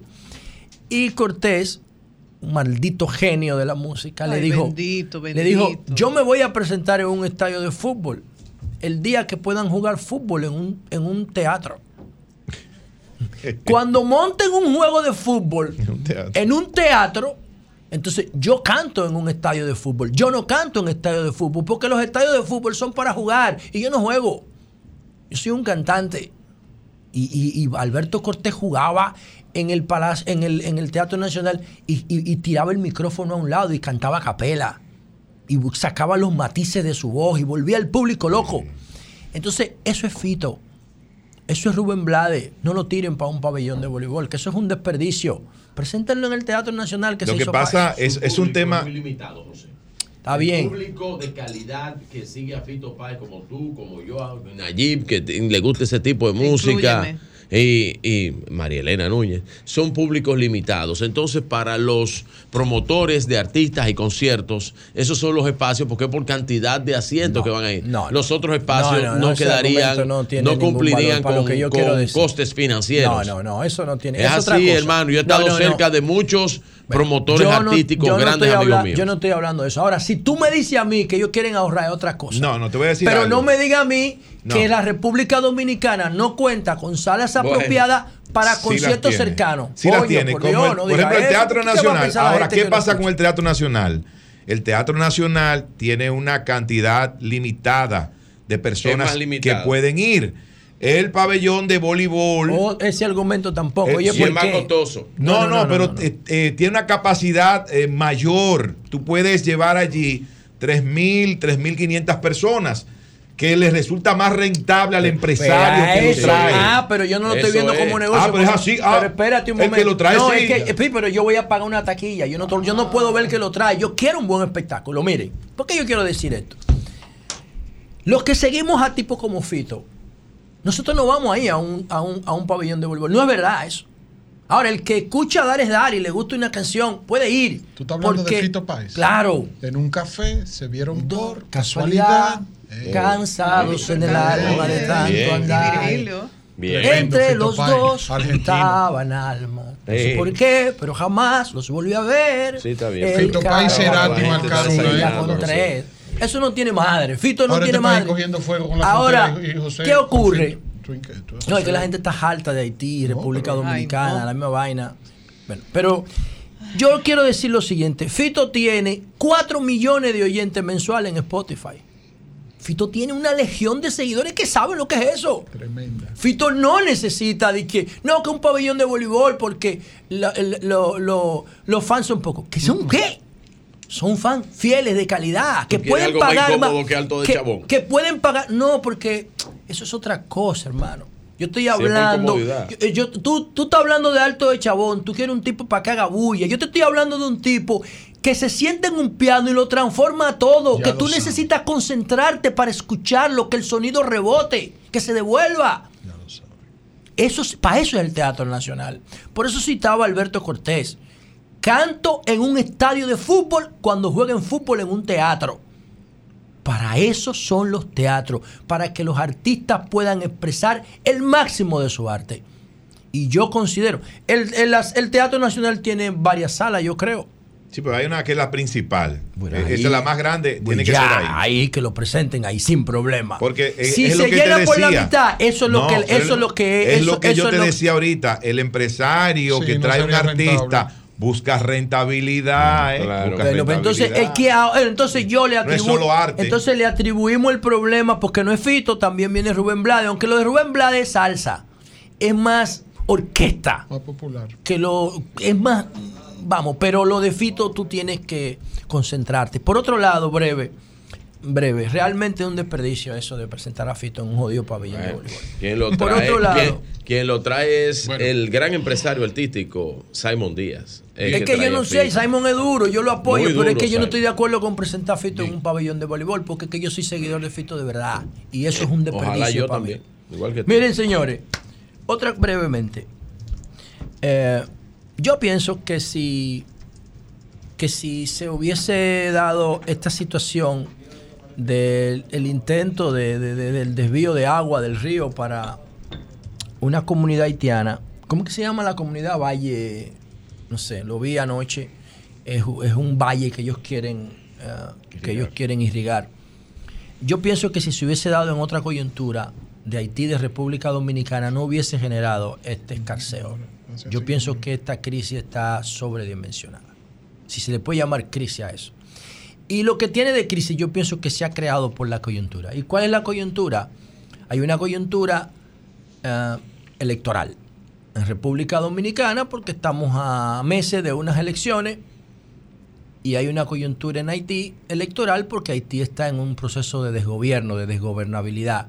Y hay varios actores que están tratando de capitalizar eso. Y eso es normal. Para mí, la figura clave del el proceso haitiano en el mediano plazo se llama Claude Joseph, para mí. Ese tipo es, debe República Dominicana eh, interpretarlo y identificarlo como un interlocutor clave que él haya tratado de capitalizar el, el tema señalando al presidente Abinader. Bueno, el presidente Abinader le dio un fundazo a él porque creo que inclusive hasta le prohibieron la entrada al país o algo así. Para mí ese es el tipo clave de Haití. Sí, nosotros lo tenemos. Para mí, para mí. Entonces tenemos una persona. No, no, en no, línea. todavía, Ah, bueno. todavía. Entonces, eh, los dos lados están tratando de capitalizar el tema, pero en realidad es un recurso binacional y tenemos que ponernos de acuerdo en torno a cómo lo administramos. En el 2013-14, eh, Elinor Ostrom, la primera mujer en ganar un premio Nobel de Economía, ganó el premio Nobel de Economía por eh, estudiar cómo las comunidades se benefician de la gestión conjunta de los recursos sobre la base de la colaboración y la cooperación. El río es de ambos países. Bueno, vamos a tratar de cogestionarlo. Yo sigo pensando que era más rentable para República Dominicana hacer un estudio de factibilidad y hacer un canal. Ya el presidente llamó a Olmedo Cava y decirle, Olmedo, ven, tú eres director del INDRI, ven acá, hazme un estudio de factibilidad, reúnete con las eh, autoridades hídricas de Haití y vamos a ver qué es lo que conviene aquí y nosotros vamos a poner la planta de operación de este lado, tenemos el control. Y, lo- y- en las épocas del año donde lo permita el, el caudal de agua, vamos a darle agua permanente a Haití, como hace un buen vecino, cuando el vecino no tiene agua, le pasa una manguera. Y ya. ¿Por qué digo esto? ¿Cuánto va a costar el cierre de la frontera? ¿Cuánto va a costar? Dígame, ¿cuánto va a costar? Ahora el Estado Dominicano tiene que pagar todos los huevos que se van a podrir. Porque los productores dejan que los huevos se pudran de maldad y llevan un camarógrafo de un canal de televisión y le dicen, mira el bajo que hay aquí. Aquí se, perdió- se perdieron 10 millones de huevos y eran eh, 10 mil. Mientras la luz mira ya el presidente Luis Abinader despidiéndose cuando Sí. sube al avión rumbo a La Habana, Cuba, para la reunión, tal y como informó Pero- Figueroa, para la reunión del grupo de los 77 y Chile. Pero también entonces eh, prohibieron los vuelos aéreos porque la- es, un, es, un, es, es un estado de sitio. Es que está todo sellado. Es que no se puede entrar a Haití ni salir porque hay un estado de guerra. ¿Qué es eso, por Dios? Pero, ¿qué es esto? ¿Cuánto le va a costar eso a la República Dominicana? ¿Cuánto impacta el comercio de Haití y República Dominicana en la economía nuestra, los productores, y en la economía de ellos allá? ¿Cuánto? Por eso fue que el huevo bajó. El huevo bajó porque había una sobreoferta, porque el huevo que se lleva a Haití no está entrando y se queda en el mercado dominicano y deprime el precio por el tema de la elasticidad de Marshall en economía. Pero no solamente el huevo, es un paquete de productos que entran por ahí, todos de contrabando, porque no es formal el comercio. El comercio no es formal, eso es en efectivo, igual que la venta de visa, en funda negra, lo cuarto porque el gobierno dominicano tampoco se ha ocupado de formalizar un tratado de libre comercio con Haití, que haya, hacia allá es que nosotros tenemos que mirar. Hacia allá es que nosotros tenemos que mirar. Entonces, para mí hacer el canal era, más, era menos costoso que cerrar la frontera. Cerrar la frontera va a costar eh, miles de millones de pesos. Porque todos esos huevos podridos los tiene que pagar el gobierno, los productores, y los plátanos, y la bichuela y toda la vaina. Perdóname, perdóname José, el Algo para presidente del Partido Revolucionario Moderno y ministro administrativo de la presidencia eh, acaba de publicar este tuit que dice, por este medio informamos de la suspensión de todas las actividades políticas anunciadas para mañana sábado con Oh. la presencia del compañero presidente Luis Abinader. El país requiere de su completa Bueno. atención en temas de Estado. Bueno, y a propósito de la, del aparataje, eh, ayer en, aquí en la, en la autopista Duarte, por donde, por donde está el campamento militar del ejército, el, La primera brigada. el, el presidente, así, esa se llama Fernández Domínguez, ¿verdad? O 16 de agosto. 16 de agosto. Campamento, Campamento militar 16 de 16 de agosto, agosto. El brigada. 25 de presidente Abinader entregó 20 vehículos, eh, vehículos Blindados. especializados, se llaman Vantage Uro. Eso, ¿Son eso- españoles? esos vehículos son españoles. Yo me quedé sorprendido porque el, el- normalmente tú no compras vehículos españoles para este tipo de cosas. Eh, estos vehículos imitan el uno norteamericano que se llama Humvee. Usted recuerda la Homer, La que ahora es eléctrica. el H1. Pero el Humvee es un vehículo norteamericano que sirvió de modelo para el, el Vantage, que significa vehículo de alta movilidad táctica. Eso es lo que significa eh, Vantage. Es español, es español de la empresa Urovesa, por eso se llama Urovantage, porque es Urovesa. Es un, es un mo- modelo, el más reciente de ellos, creo que del 2015, 2013, por ahí. Y es un vehículo que va, que puede llegar a costar 350 mil dólares. Euros, perdón. Euro. 20 eh, vehículos de estos. Um, me, me llamó la atención porque, y, y aquí- con esto termino, cada vez que yo veo un vehículo del Estado que sea de una marca japonesa, norteamericana o europea, yo me pongo chivo. Porque todos los vehículos europeos, japoneses o norteamericanos, tú lo puedes comprar por lujo, pero no por necesidad. Porque los vehículos más eficientes en términos de rendimiento y en términos de costo-beneficio y de precio que hay en el mercado ahora mismo son los chinos. Y si tú vas a comprar un vehículo público, yo lo que considero que tú lo primero que debes hacer de mirar es el mercado chino. Porque esos son los más eficientes, los más avanzados tecnológicamente y los que te dan mejor rendimiento por tu inversión. Entonces yo no sé cuáles son los criterios para comprar estos vehículos españoles. Los españoles están teniendo mucha influencia en la seguridad, porque todo en la policía lo determinan los españoles y ahora veo que también nos están vendiendo vehículos blindados, antibomba, aquí no hay bomba, antimina, aquí no hay mina. Y entonces comprado en euro, que eso lo complica todo. Cambio y fuera.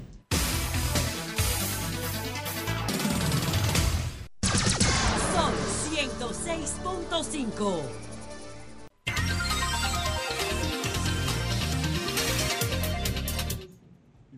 Bueno, señores, tenemos en la línea telefónica a Ives, Ives Marie Chanel, periodista y empresario eh, haitiano y, y dominicano, porque Ives es, es dominico haitiano. Entonces, buenos días, Ives, ¿cómo estás? Eh, buenos días, eh, Martínez. ¿Está bien? Buenos días a todos sus amigos, amigas, oyentes. Gracias, gracias. Eh, Ives, danos tu lectura sobre lo que está ocurriendo en estos momentos eh, y cómo se ve esto desde, desde Haití. Eh, desde Haití la situación está un poquito tensa porque eso ha vivido el sentimiento nacionalismo aquí.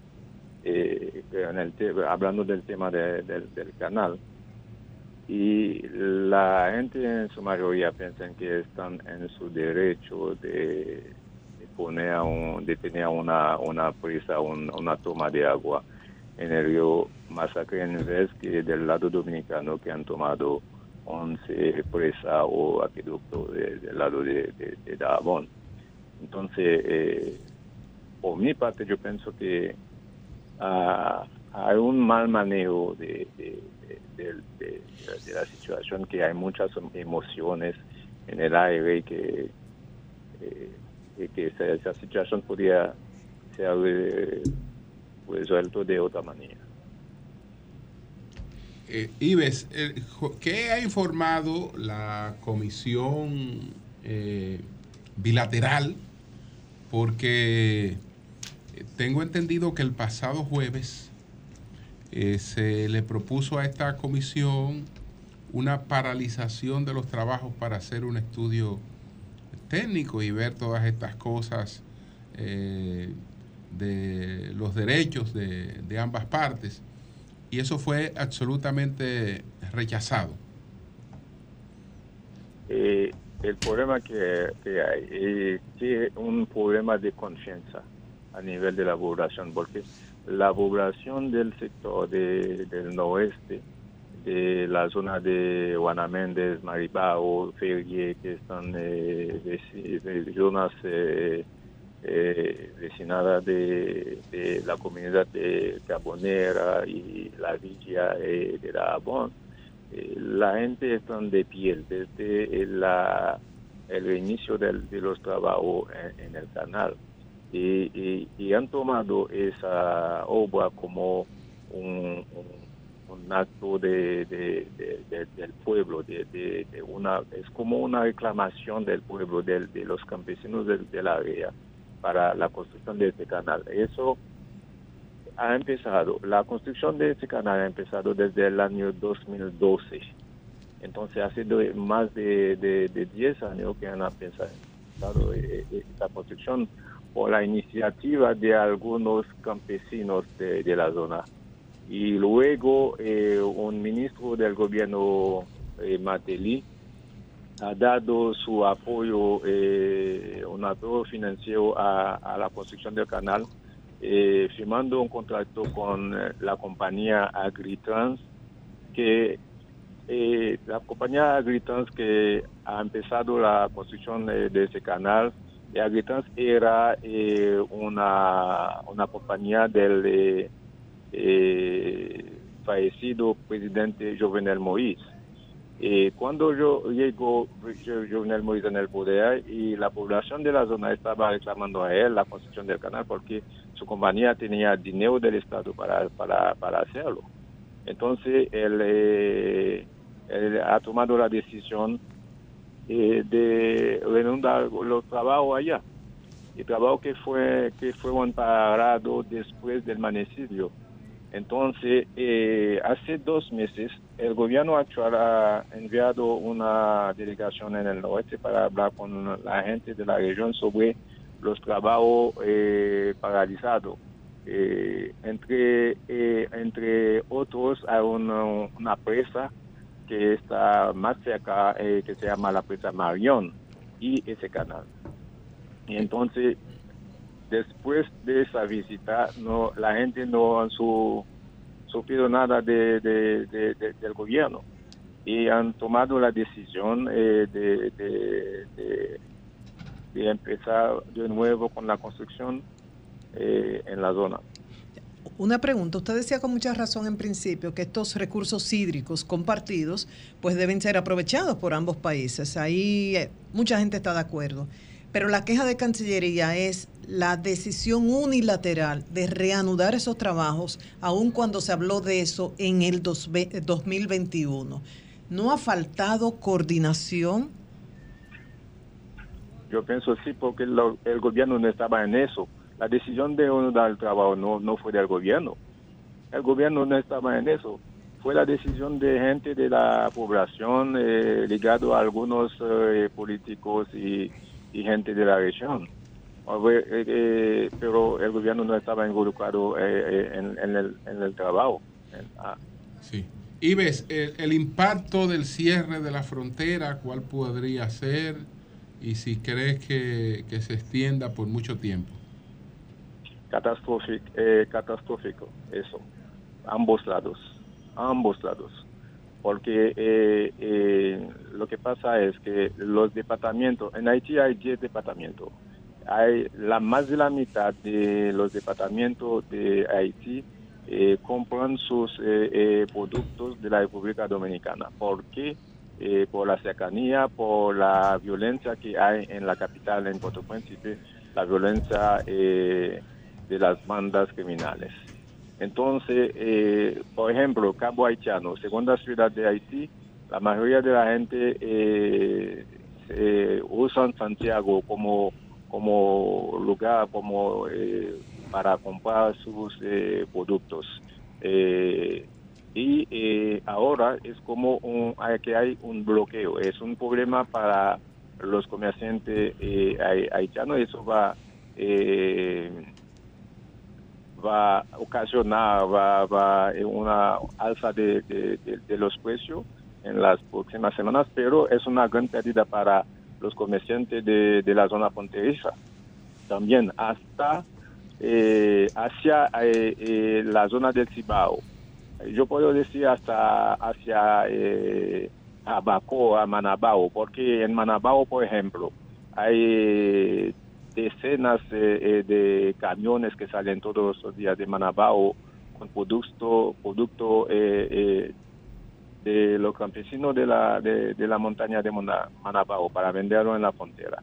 Y hay otros sectores que, que van, no van a beneficiar de, los ingresos de, de, de la frontera también, porque la, por la situación que hay en Puerto Príncipe, haitianos americanos, canadienses, haitianos canadienses, eh, haitianos eh, del, del país transitan por cuatro aeropuertos dominicanos. El aeropuerto del Cibao, el aeropuerto eh, Gregorio Luperón de Puerto Plata, el aeropuerto de, de, de, de Punta Cana y el aeropuerto de Santo Domingo.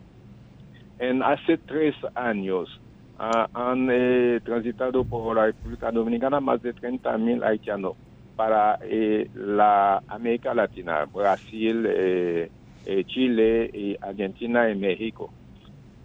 Porque los vuelos son más baratos en República Dominicana y hay una variedad de conexiones de, de vuelo en República Dominicana la mayoría de la gente que vive en los departamentos del norte y hacia eh, Puerto Príncipe transitaba por Cabo Haitiano, pero Cabo Haitiano no hay una oferta amplia de vuelo y no hay eh, y los boletos son son caros.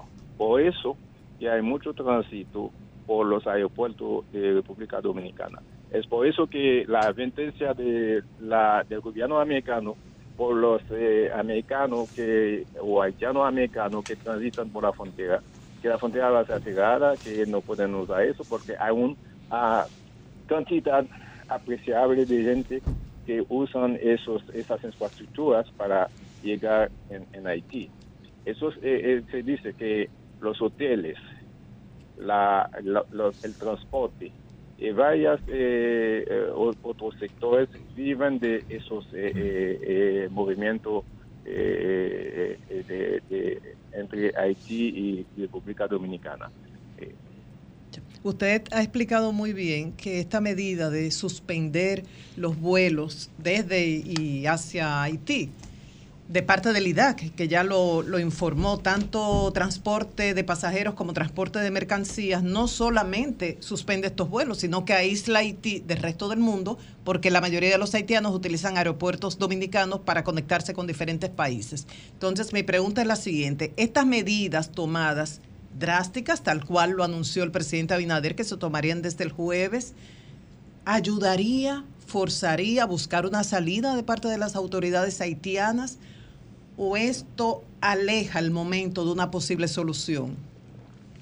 Las autoridades haitianas no están en capacidad de detener el trabajo, porque eh, ese- eso significa, detener el trabajo significa confrontaciones, significa muertos en el terreno, porque la gente está determinada a seguir con el trabajo, porque es una cuestión de vida también en el noroeste porque las, eh, la, gente necesita el agua para trabajar, porque hay muchos eh, eh, muchas fincas de arroz que, no reciben agua desde con la sequía, porque había un río que se llama la- el río Canary que eh, usaban los campesinos para para irrigar sus eh, tierras. Ese río no, no, no tiene agua en el momento y hay una urgencia para esa gente de tener agua para eh, irrigar su- sus tierras. Entonces, el gobierno no está en posición, porque el gobierno primero no es un gobierno creíble, no es un gobierno eh, eh, que tiene legitimidad. Entonces, por muchos muchos tiempo también que la gente no cumplen, eh, la, la gente del gobierno no cumplen con su con, con su palabra.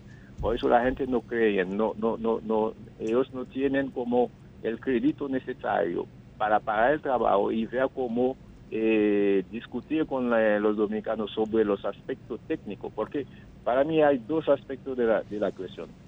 La primera eh, pregunta es si, los haitianos tienen, tienen derecho de usar el agua. Si es la respuesta, cómo, cómo sacar el agua de- del río, cómo hacerlo. Eso es un punto que no tiene nada que ver con la política, es algo que tiene que ver con la parte técnica, a ver cómo hacer para sacarlo, porque eh, hubo en el año 1978 un acuerdo y, y construcción de eh, una presa en Pedernales. Esa presa fue inaugurado, inaugurada eh, eh, por los presidentes Antonio Guzmán y Jean-Claude Duvalier y se llama el, ba- el- la presa en francés barrage repartiteur como la presa repartidora de Pedernales. Ese modelo eh, para mí ah, eh, po- podría servir de, de, de- de- ejemplo para, para resolver eh, eh, eh, eh, ese conflicto. Y ves, por otra parte y finalmente, las posibilidades de una intervención extranjera que la encabezaría Kenia, eh, ¿cómo están esos, esos aprestos? ¿Cómo lo percibes? En Haití la gente eh, piensa que eso es como una broma, co- como, como los extranjeros o la, los, eh, la comunidad internacional se está como, eh, rela- eh, como es un, eh, toman como el país como un relajo, como anunciando cosas que no cumplen.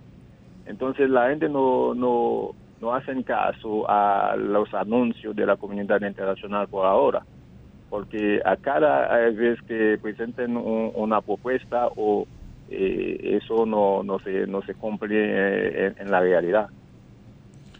Bueno, pues muchas gracias, Ives. Ives eh, Marie Chanel, que es un periodista, empresario haitiano. Así que muchas gracias, muchas gracias, Ives. Una situación muy Ole. difícil porque él lo dijo Varias- claramente. El sí. gobierno no puede paralizar Varias a a informaciones cargo de la obra. importantísimas acaba de dar Ives. y las implicaciones de la suspensión de los vuelos, cómo aísla Haití del resto del mundo. Bueno, cambio y fuera.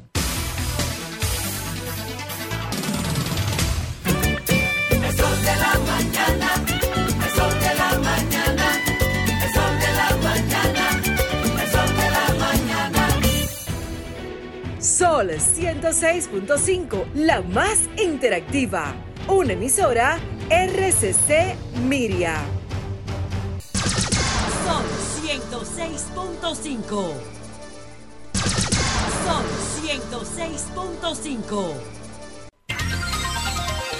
Bien, señores, tenemos al embajador dominicano en Cuba, Flavio Rondón. Que está en el aeropuerto José Martí esperando al presidente. Esperando al presidente para recibir al presidente que va a participar en la cumbre de los 77 más China. Buenos días, embajador, ¿cómo está usted? Muy buenos días, Víctor. ¿Cómo te sientes? Bien, bien, todo bien. Fue Julio que le habló, pero todo bien, gracias a Dios, embajador. Ah, qué bueno, qué bueno. Saludos, Julio. ¿Cómo te sientes? ¿Todo Bien, bien? bien, bien, embajador. Eh, cuéntenos cuáles son las expectativas con la participación del presidente Abinader en esta cumbre. eh, que usted sepa cuántos mandatarios están presentes, van a acudir a esta cumbre eh, en Cuba. Bueno, eh, primero me permito saludar a todo el staff del- de su programa y con a través de ustedes a todo el pueblo dominicano que día tras día sigue a través de las ondas cercianas a, este medio de comunicación tan importante. Si acudimos a la frase de un gran amigo, eh, Ignacio Ramonet, de que un mundo mejor es posible, un mundo mejor es posible con de- eh, viendo los retos actuales del desarrollo, tomando en cuenta el papel de la ciencia, la tecnología y la innovación. Ese es el tema fundamental de esta conferencia de la G77 más China, al que acuden 20 y algo de presidentes, 6 vicepresidentes, 14 primer ministros, 71 eh, ministros de Relaciones Exteriores y 5 vicepresidentes. Además, el secretario general de la Organización de las Naciones Unidas está también aquí en La Habana. Eh, en general, la expectativa, el pueblo cubano está organizando una cumbre como lo sabe hacer y la participación del presidente Abinader es una de las participaciones más esperadas de- del plenario por muchas razones. El presidente Abinader es un conocedor del tema de la ciencia y la tecnología y la innovación y el gobierno cubano ha mostrado un, una- un interés acentuado en su participación y por eso está el presidente Abinader casi llegando a la capital de todos los cubanos. ¿A qué hora es la participación del presidente Abinader y si tiene contemplado reuniones bilaterales como se acostumbra en este tipo de cumbres? Sí, bueno, a 11.30 de la mañana, minutos más, minutos menos, estará la participación del presidente Abinader en, la cumbre. Y evidentemente para nosotros es importante encontrarnos, para la, política internacional de la República Dominicana, es importante encontrarnos con una serie de primer ministros y de presidentes, sobre todo con los amigos y hermanos del Caribe, que hay siete presidentes y primeros ministros aquí, eh, la gente del CARICOM, y para nosotros es muy, muy importante tener bilaterales y habrán de producirse reuniones con, con alguna de esas esos dignatarios. Señor embajador Flavio Durán, embajador de la República Flavio Dominicana, Rondón. Flavio Rondón. Rondón, perdón, embajador de la República Dominicana en Cuba, le agradecemos su receptividad, le localizamos anoche en medio de una cena para coordinar esta llamada y siempre presto. Embajador, eh, tengo la información de que el canciller Roberto Álvarez a última hora no participó en el viaje, no asistirá con el presidente Abinader, sí va acompañado del ministro de Ciencia, de Educación Superior, Ciencia y Tecnología, el profesor Fermín García Fermín, y del ministro Franklin García Fermín y del ministro administrativo José Ignacio Paliza, por lo cual usted como jefe de misión asumiría la representación de diplomática acompañando al presidente. Bueno, si la representación dominicana es un modelo uno más tres, evidentemente la representación máxima del presidente Abinader. Eh, a- dame un segundo, por favor, hermano. Y aparte del presidente Abinader estará el, eh, el ministro Franklin García Fermín, porque el tema, el tema es ciencia y tecnología. Y estará el ministro Paliza, como tú has acompañado, y quien les habla. Esa es la representación oficial. Tan pronto el presidente se marque, entonces quedará al frente de la delegación el ministro García Fermín. De acuerdo. Bien, pues muchas gracias al embajador Flavio Rondón, embajador de la República Dominicana en Cuba, que está a la espera del presidente Abinader. Pues muchas gracias, embajador. eh, eh, yo tengo, Flavio. Gracias a ustedes y que tengan buen. Eh, un momentico, embajador, Un momentito, un su momentito. amigo Virgilio Félix le quiere decir algo. Sí. Te oí aquí, Flavio. ¿Cómo estás? ¿Cómo estás, hermano? Mira, es que eh, lo- te quiero decir algo. Aunque los tabacos dominicanos son mejores que los cubanos, cualquier cosa, Es una discusión en la que yo no voy a caer. cualquier cosa son bien recibidos. Un Pues gracias, abrazo, Flavio, Flavio. Gracias. Muchas, Un abrazo. muchas gracias. Bueno, son las 9.24 minutos. Buenos días, allí adelante. Gracias, don Julio Martínez Pozo. Muy buenos días a todo el país y por supuesto a este equipazo del sol de la mañana. Miren, a propósito del mensaje que leía hace un ratito eh, Víctor Gómez Casanova de un tuit que colocó el presidente del Partido Revolucionario Moderno, nuestro gran amigo eh, José Ignacio Paliza, eh, tengo la información por aquí de que eh, se mantiene invariable la agenda de trabajo del candidato presidencial del Partido de la Liberación Dominicana, Abel Martínez. Abel Martínez estará en San Juan de la Maguana eh, en el día de mañana a las 4 de la tarde en el acto de proclamación de Lenin de la Rosa como candidato a alcalde por ese municipio. Pero también eh, esto ya será el domingo en la mañana a las 10. Estará haciendo un recorrido por la vuelta al lago. La vuelta al lago Enriquillo que va a tocar tres provincias de la zona sur de la República Dominicana, lo que regularmente se le llama el sur profundo. Barahona, Bauruco e Independencia. A partir de las 10 de la mañana estará Abel Martínez haciendo ese recorrido. Es decir, que las actividades del candidato presidencial del PLD, Abel Martínez, se mantienen invariables durante el fin de semana porque el país está normal. Las cosas en la República Dominicana se siguen desarrollando con absoluta normalidad. Entonces, eh, respetamos, ¿verdad?, la decisión del PRM de suspenderlo, eh, suspender sus actividades. Ya veremos entonces qué haría eh, la Fuerza del Pueblo y otras organizaciones políticas de nuestro país. Señores, Yo quiero hablar un poquito de este tema, de esta situación de Haití y la República Dominicana. Y quiero señalar lo que han estado planteando diferentes asociaciones de productores de importantes rubros, así como también asociaciones de comerciantes e industriales de nuestro país, específicamente los de Santiago.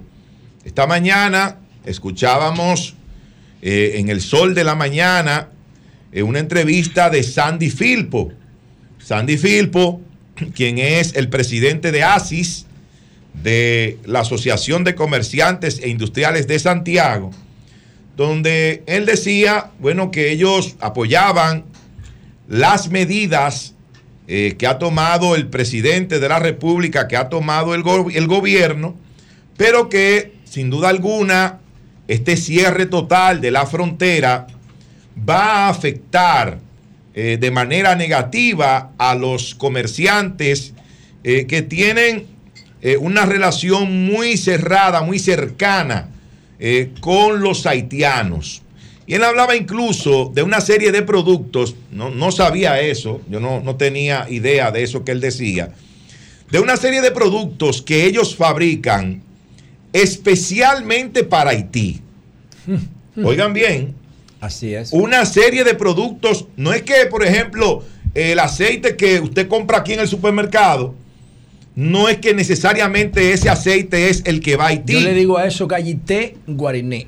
El, Yo le digo gallité guariné a eso. el salami, el salami que usted compra o que están en los supermercados dominicanos, no necesariamente es ese salami el que llega a Haití eh, a través, ¿verdad?, de esos canales de, comercialización. de- del contrabando, porque eso no es, eso no es comercio. Bueno. Para hacer comercio tiene que ser eh, lícito, formal. No, pero, pero no, es lícito. No, Porque eso no paga- no, eso no- nadie sabe lo No que es lícito porque No, no. pasa. Pasa por la frontera. No- no, y por no, los chequeos, no, hay no, no, acuerdos. no, yo no hay acuerdo. Yo estoy diciendo que no es comercio formal. Porque no pagan impuestos. Bueno, yo te voy a dar un dato. Ni nadie sabe aquí, y aquí hay cinco personas que manejan información permanentemente. Nadie sabe cuál es, cuáles, cuáles son las estadísticas del comercio. Eso que tú estás diciendo, eso que tú estás diciendo se promueve. ¿Dónde tú lo has visto promovido? Eso te lo está diciendo Sandy a ti.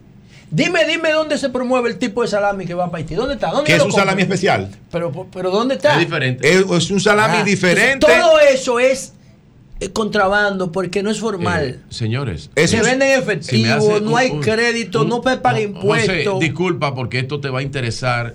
Eh, salió ahora mismo y es la muerte del maestro del arte colombiano Fernando Botero. eh, Ah, el que escultor. falleció, sí, falleció hoy viernes.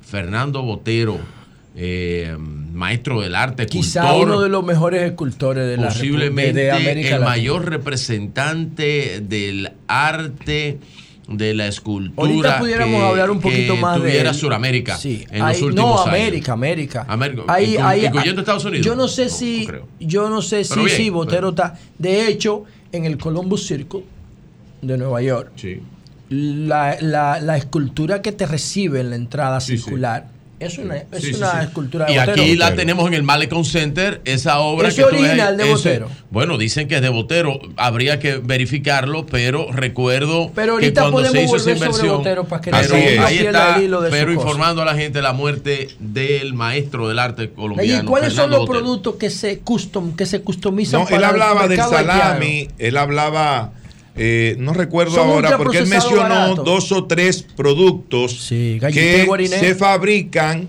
eh, especialmente para el mercado haitiano. Yo sé que el Entonces, espagueti se fabrica, hay un espagueti que se fabrica para el mercado haitiano, con una Sandy, tipología ¿qué que de- yo le ¿Qué gusta. decía Sandy? Que esos productos no se van a poder colocar en otro lugar. No se pueden vender aquí, ni se van a poder colocar El en otro el mercado. gobierno va a tener que O sea, pagárselo, igual es que los una-. Es una gran preocupación. Igualmente, esa preocupación, y lo decía María Elena Núñez en su comentario también, hablaba de la Asociación Dominicana de Avicultura, la gente de ADA. Ellos también respaldan las medidas del presidente, pero dicen que hay unos 30 millones de huevos que llegan mensualmente desde la República Dominicana hacia Haití y además los pollos enteros, las partes eh, de la carne de pollo, que esa, esa carne y esos huevos con este cierre de la frontera no van a poder entrar y se van a quedar en la República Dominicana. Y como todos ustedes saben, por ejemplo, en el caso de los huevos, son eh, perecederos. El, el pollo usted puede congelarlo y tal vez eh, durar más tiempo hasta esperar que, que pueda pasar esta situación que tenemos en este momento. Pero ellos dicen que el gobierno de alguna manera ha conversado con ellos para buscar la forma de eh. comprarle, no, no pagarles, no simplemente pagarles, de comprar esos productos para utilizarlos en el en el plan caso de los huevos tiene que pagárselo porque es que se pudren. pero no, si no se usan, pero lo van a usar en el desayuno escolar, Oh. lo van a usar también en los planes sociales que, y en los mercados populares que organiza el Instituto Nacional de Estabilización de Precios, INESPRE. Es decir, es buscar una salida mientras eh, eh, dura esta situación, que yo espero que no sea mucho tiempo, que yo espero que no sea mucho tiempo porque eh, no es tan fácil mantener la frontera dominico-haitiana cerrada. Yo tengo algunas preguntas con respecto a todo esto. A ustedes, mis compañeros, al país que nos escucha. Por ejemplo, ¿qué tiempo, y esa pregunta la respondió Ives, qué tiempo tiene la construcción de este canal? Él dice que ese canal se empezó a construir en el año 2012, que empezaron lo- los primeros pasos, ¿verdad?, para la construcción de este canal. Y yo pregunto a propósito de eso, ¿no sabía el gobierno dominicano de la construcción de ese canal? Claro que sí. Claro que hace mucho tiempo que el gobierno dominicano, las autoridades dominicanas, tienen conocimiento de la construcción de ese canal para tomar agua del río Dajabón o el río Masacre, como también se le llama. Entonces, si tiene tanto tiempo y si las autoridades dominicanas tenían conocimiento de la construcción de ese canal, ¿por qué se esperó hasta ahora para reaccionar y tomar medidas con relación a esa construcción? ¿Por qué en este momento, José? eh, tú decías algo esta mañana, que si no estuviéramos en este momento en un contexto político electoral como el que vive la República Dominicana, posiblemente eh, nada de esto o, eh, estuviera pasando, No, o tal vez eso estu- eso nada estaba- de esto pasando. tuviera Pero importancia. exacto, no cogió la dimensión porque Exacto. no se le dio el, el- el- el tema político. ¿no? Entonces, ¿por qué esas medidas se toman ahora? Pero yo le quiero preguntar a todos los que nos escuchan y a todos nuestros compañeros, señores, de verdad, uno pensándolo de manera tranquila, sosegada, ¿eh? sin prejuicios, sin pasiones, ¿está en peligro la soberanía nacional en este momento? ¿Está en peligro la soberanía de la República Dominicana por el hecho de que en Haití se esté construyendo un canal? Yo no creo que la soberanía nacional esté en peligro. Yo no lo creo. En este momento no es verdad. Entiendo que ha habido otros momentos. Nayib, yo creo que sí, Yo sobre todo sí. viendo las explicaciones ofrecidas por la Cancillería. Sí, sí. la Cancillería explicó que en el 21, cuando ellos reanudaron los trabajos, los llamaron y le dijeron, esto hay que coordinarlo, no pueden seguir a menos que lo coordinemos. Creo que no hay duda de que hay recursos que debemos compartir y punto. No hay duda de que ellos tienen derecho. Tal y como explicó Nelson Bautista, nosotros aprovechamos más ese río que ellos. Ahora, el país no puede permitir que de manera unilateral se reanuden un trabajo cuando hay una mesa común para, para coordinar todo eso. Y si nosotros seguimos permitiendo eso, Vamos a ¿qué de estamos todo. demostrando? Una Debilidad, debilidad. claro. Y, y ese, ese pulso se va a inclinar en contra nuestra y a favor de ellos. Y mucho más. El gobierno dice, ay, no lo podemos controlar. Oh, oh. Y nosotros vamos a tener la misma actitud. Ah, República Dominicana no puede Si controlar Haití no tiene a estos gobierno. empresarios incontrolables. O sea, no. ¿Tiene un costo alto? Sí, pero hay que arriesgar. Por eso, por eso Si que- Haití no tiene gobierno, República Dominicana Por sí eso que tiene está gobierno. ocurriendo, Eso es. yo no creo que esté siendo violada la soberanía nacional, Yo ni que sí. esté en peligro la soberanía nacional, porque donde se está haciendo ese canal es en territorio haitiano. Ellos no han tocado eh, ni un solo milímetro eh, de territorio dominicano para hacer lo que están haciendo en este momento. Yo hago otra pregunta. ¿Se justifica el enorme despliegue militar en la zona fronteriza por esa situación de la construcción del canal? Hay amenaza de que van a entrar hordas ¿eh? de nacionales haitianos a la República Dominicana, que vienen en turba, que vienen en masa ¿eh? hacia nuestro territorio. No, nada de eso. No hay nada de eso, señores. Porque si algo así estuviera ocurriendo, el primero que estaría respaldando cualquier medida fuerte, militar, eh, eh, sería yo, que siempre he estado defendiendo la República Dominicana y el derecho de autodeterminación y su soberanía nacional. Pero es que en este momento no hay peligro para el país. No lo hay. Es una situación que tiene que resolverse a través de los canales diplomáticos. A que no se politice el tema. Hay que ver quién es que está politizando el tema, señores. Hay que ver quién es que está haciendo política con este tema. Ah, porque la oposición no tiene la misma posición que el gobierno. Ya por eso, ah, míralo ahí. Eh, son unos antinacionalistas. No son patriotas. Están en contra de la República Dominicana. Falso. Falso. Lo que pasa que cada quien tiene una visión de lo que ahora mismo está ocurriendo. Y es esa la de la oposición, que entienden que no hay ningún peligro en este momento para el país, para la República Dominicana. Si hubiera tanto peligro, yo entiendo que nuestro presidente no podría salir del territorio nacional. No estaría en Cuba, no iría la semana próxima a Nueva York a pasar unos días y participar en la ONU, así como otras cosas que son normales en la, en la vida cotidiana de la República Dominicana.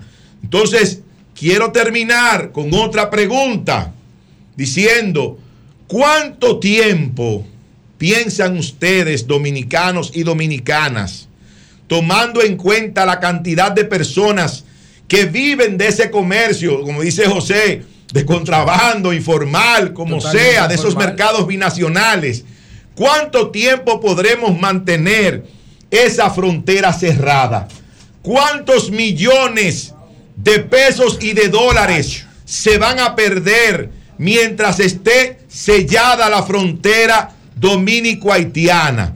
Por eso les digo a aquellos que critican a los que tenemos una posición diferente a la que ellos tienen, a las que ellos tienen, que hay que mirar muy bien para darse cuenta quién es el que está politizando el tema de Haití con relación a la construcción de ese canal en el río Dajabón. Cambio fuera.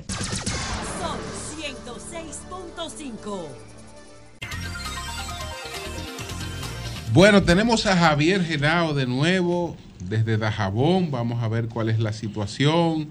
Eh, Javier, buenos días, Javier.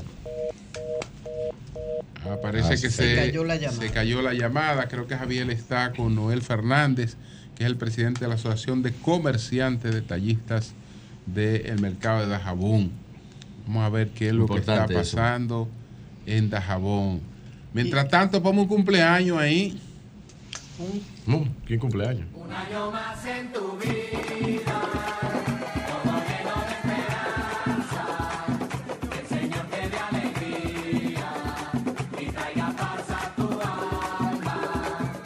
Bueno, felicitaciones a Federico Mañán. ¿Cómo? 30 años de su vida en RCC Media. ¡Wow!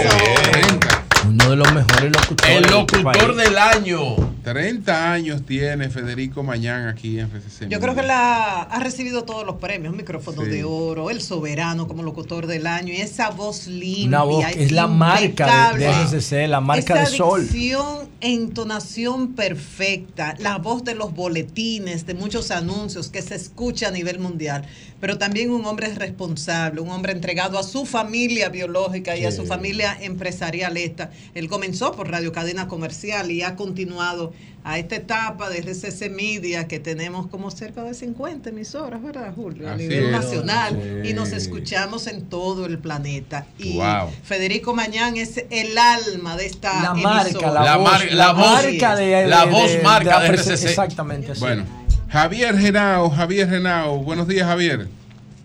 Buenos días, hermano. Buenos días a todas las personas que escuchan este importantísimo programa de todo el país.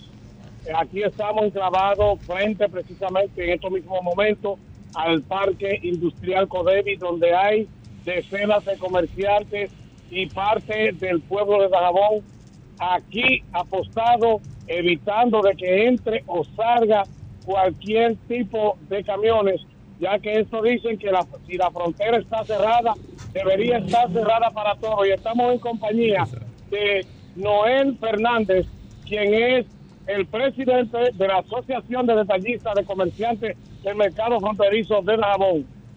Con él, todo el país. Muy buenas, muy buenos días al país. Mi nombre es Don Fernández, yo soy presidente de la Asociación de Mercaderes. Más que como presidente de una asociación, estoy como representante del pueblo y la frontera. Y queremos expresarle al país que si la frontera está cerrada, los cuatro provincias que la componen están cerrados los mercados fronterizos, estamos exigiendo al gobierno o a Codevi, conoce a tiempo, que si el presidente metió un decreto que tenía que estar todo cerrado, esto no está pasando hoy. Ellos están abiertos, no se sabe por qué orden, pero nosotros estamos exigiendo, y le- estamos exigiendo a quien sea responsable de esta situación que cierre. Que la paz está por encima de los intereses de dominicano. Así que le damos un llamado. ¿A- algún- alguna, ¿Alguna pregunta? Eh, sí, eh, ¿cuál es la posición que tienen ustedes, Noel? Eh, además de que debe cerrarse Codevi porque hay un cierre de frontera y ustedes entienden que todos eh, están como las monjas, a deben, deben sacrificarse todos. Eso, eso yo lo entiendo. Pero con relación a las medidas que ha tomado el gobierno, eh, ¿qué, piensa, ¿qué piensan ustedes? Radio, nosotros apoyamos el cierre y apoyamos el gobierno en el cierre. Sí. El cierre tiene que, estar- tiene que ser total. Ya que eh, su camarógrafo y muchísimos medios de comunicación fue testigo de que camiones de huevos estaban ya a planta de Codevi. Aquí hubo un incidente que nos devolvimos. Porque no es posible que la mercancía que nosotros vendamos en nuestro mercado y los productores y vendedores están quebrando y, esto, y se daña, la estén vendiendo en esta planta. Eso no es posible. O hay negocios para uno, o hay negocios para todos, o para ninguno. Es la exigencia del pueblo general. Que quieren todo, no nada más que quieren mercados nacionales, sino que quieren esta planta también. Y cuando abran, que abran para todos. Bueno, pues muchas gracias a Javier Genao y a Noel Fernández, que Noel Fernández es el presidente de la Asociación de Comerciantes del Mercado de Jabón. Maestro, fuera bueno que, Gracias, que, gracias. que de Codevi nos digan, porque también debe, debe establecerse, eh, como es binacional, el trabajo de Codevi, aunque utiliza eh, mano de obra haitiana, básicamente hay que ver si los trabajos que están haciendo son de parte interna, en la parte de República Dominicana que ellos tienen, o si están haciendo trabajo con la mano de obra y trayendo eh, eh, el producto que es tipo zona franca, que entra, lo manipulan, eh, Sí. lo trabajan de todas maneras- ver. agravaría la crisis. De todas maneras, bueno, eso que agrava, ver, eso agrava la crisis, pero la gente, eso le da mal, mal impacto a la cosa, porque todo, hay mucha gente sacrificada. Sí, sí, Mucha realmente gente dice, sí. pero lo mío me lo pararon. Yo no estoy comiendo. Y entonces Yo entraron no un camión de huevos, como Claro. dice él, a Yo- Codevi. Yo no dijo, estoy comiendo, yo estoy perdiendo. Pero, Entonces, ah, eh, eh, pero el en Codevi, es en cómo Codevi, mantener el trabajo de esos empleados, Sí. pero sin Eh, que re- haya paso Recuérdense que, que de un Codevi, lugar a otro de que Codevi, inclusive Codevi tiene un esquema de hotel, de villas y de cosas. Ahí hay que ver qué es lo que está Vamos, pasando. vamos a ahí. llamar a Fernando Capellán. A Sí, ver vamos a llamar dice, a Capellán, dice, porque pero- no necesariamente pero- debe ser. Pero a propósito, Virgilio, vámonos inmediatamente con usted adelante. Bueno, pues gracias, don Julio. Hablando que uno se entiende, gracias a todos los que nos escuchan a través de este Sol de la mañana de Sol 106.5. Y estamos aquí en RCC Media, que es la catedral de la opinión en la República Dominicana. Yo quiero empezar mis palabras primero felicitando, agradeciendo la postura nacionalista firme del presidente Luis Abinader. Gracias, presidente. Como dominicano, como hijo de Duarte, de Sánchez, de Mella y Luperón. Ah, en esta no se puede olvidar. Y de Antonio Duvergé, el centinela de la frontera. Gracias, presidente, por anteponer, por poner delante los intereses de la patria ante cualquier otro interés. La República Dominicana ha sido, siempre se ha visto siendo el fuerte como el más débil delante de Haití y delante de las presiones haitianas. Prácticamente hemos tenido que ceder hasta, no hemos cedido el alma a Haití porque, porque yo creo que no nos la han quitado. Hemos sido solidarios con ellos, hemos sido sus, sus primeros en atenderlos, en ayudarlos, en atender a su gente, en destinar presupuestos para un Estado que no acaba de componerse, porque el primer componente de su Estado es que su propia clase política y su propia gente no se pone de acuerdo. Ese Estado que solamente ha funcionado bajo esquemas dictatoriales. Pocas veces ha funcionado bajo el Estado de Derecho y Estados democráticos. Ceder- seguir cediendo bajo las presiones de un Haití. ¿Me, me permites Sí. interrumpirte, Sí, Virgilio? favor. Hablé con, bueno, le escribí a Mercedes Capellán de Codevi y me dice, recuerda que estamos en Haití, estamos trabajando hoy porque el 95% de nuestros empleados son de Haití y vinieron a trabajar. Está cerrado todo el paso por la aduana comercial. Le dije, hubo denuncia de que se pasó un camión de huevos por el, hacia Codevi y me dijo, eso iba a Villas Codevi. Recuérdate que eso está en Dajabón, territorio dominicano. Sí, claro. Claro, está correcto. Pero- ahí está, yo sabía que algo había ahí, pero realmente era bueno aclararlo. Qué bueno que lo aclaró Y estoy eh, abusando Mercedes Capellán. de la, de la condición de amistad porque me dice, nosotros queremos quedar fuera de todo esto. O sea, ella dijo no hablar, pero nada, ya yo Nada, qué bien, qué bien, qué bien. Pero ya ella está bien, eh, dar la información es lo correcto. Entonces, seguir la República Dominicana en un esquema de debilidad frente a Haití y que Haití, que no tiene gobierno, un Estado más que fallido, haciendo lo que le da la gana en territorio eh, eh, eh, bilateral, binacional, no puede pasar. Porque si Haití no tiene gobierno, República Dominicana tiene gobierno. Nosotros no vamos a permitir eso. Y felicito, y felicito a los hombres de las Fuerzas Armadas Dominicanas, de esos hombres de las Fuerzas Armadas de la República Dominicana que están dando la cara por la patria. Y aquí ningún intento de imposición en la española, en ninguno de los trámites binacionales, en ninguno de los territorios binacionales puede estar impuesto por la agenda del desorden que impera en Haití. No. Inaceptable que con nosotros no se quiera hablar, que con nosotros es un laissez-faire. Y mientras tanto las comunidades internacionales van y nos acaban a nosotros, haciéndose pasar como los pendejos. No, señor. La República Dominicana tiene un gobierno y un Estado responsable. Y unas Fuerzas Armadas dispuestas a darlo todo. Los haitianos, los hermanos haitianos, tienen que hacer su trabajo. Ustedes pueden detener ese canal. Ustedes mismos. El pueblo haitiano puede detenerlo. Eso no es nada para ustedes. Los grupos de haitianos pueden detenerlo. Como el gobierno de ustedes no sabe detenerlo, ni sus autoridades, ustedes pueden detenerlo. Reitero mis felicitaciones al presidente de la República. Reitero mis felicitaciones a los hombres de las Fuerzas Armadas de la República Dominicana. Y aquí no vamos a dar ni un paso hacia atrás con el interés nacionalista. Y atención a los que juegan.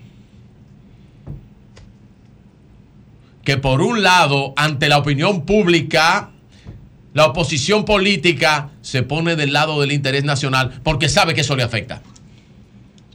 Porque aquí el nacionalismo va por encima de todo. Allá, los, allá ustedes, los traidores a la patria. Allá ustedes con sus intereses malsanos. Que son como la gatica María Ramos. Que tiran la piedra y esconden la mano. Escondiendo la mano. Porque sus posiciones nacionalistas las dicen con sus voceros. Pero por detrás y en las redes sociales y en todas las cosas. Y ya lo sabemos también. Y ya lo sabemos. Y los aparatos del Estado lo saben también. Que son ustedes que están buscando pescar en Río Revuelto. Y la, y la nación no se lo va a permitir. Y lo está observando ustedes con el ojo crítico. Mandan a decir a los medios una cosa y por detrás en otra. Y mandan sus voceros en programas de, tele, eh, de televisión, radio y redes sociales a decir otra cosa. Y le están, como dicen popularmente, eh, don Julio, le están leyendo los miau. Ojo con eso. Ojo con eso. El interés nacional está por encima de todo. Ahora, hablando un poco, usted sabía que aquí nosotros somos tan permisivos. Yo quería decir esto, aquí para terminar esto de Haití, para irme con un tema breve. Tan permisivo que aquí entran las emisoras haitianas. En todas las provincias de la línea noroeste, y si usted se acerca también por la parte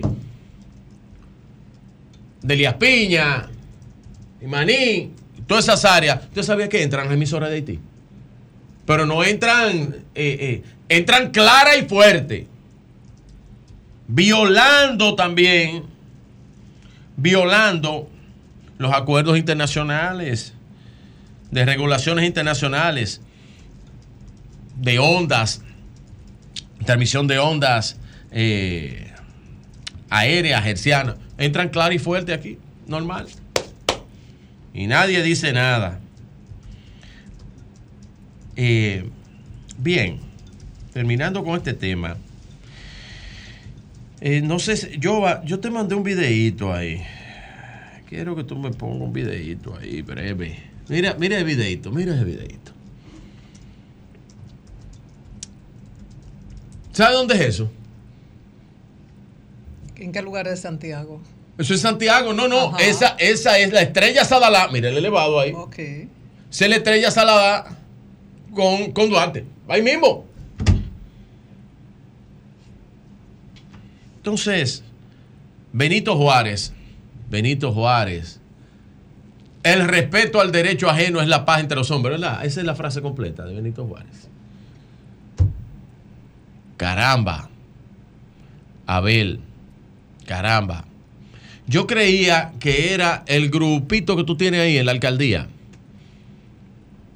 que hace lo que le da la gana, porque ellos juegan a toda la chercha política. Poncho, Abel, pero eres tú que está en eso. Pero eres tú. Porque eso es un abuso tuyo. Yo quisiera. Lo que pasa es que yo no soy.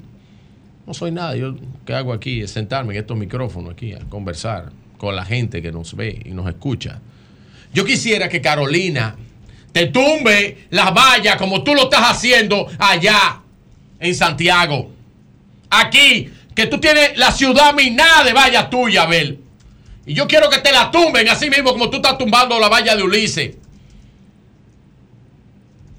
Que te tumben todas las vallas tuyas.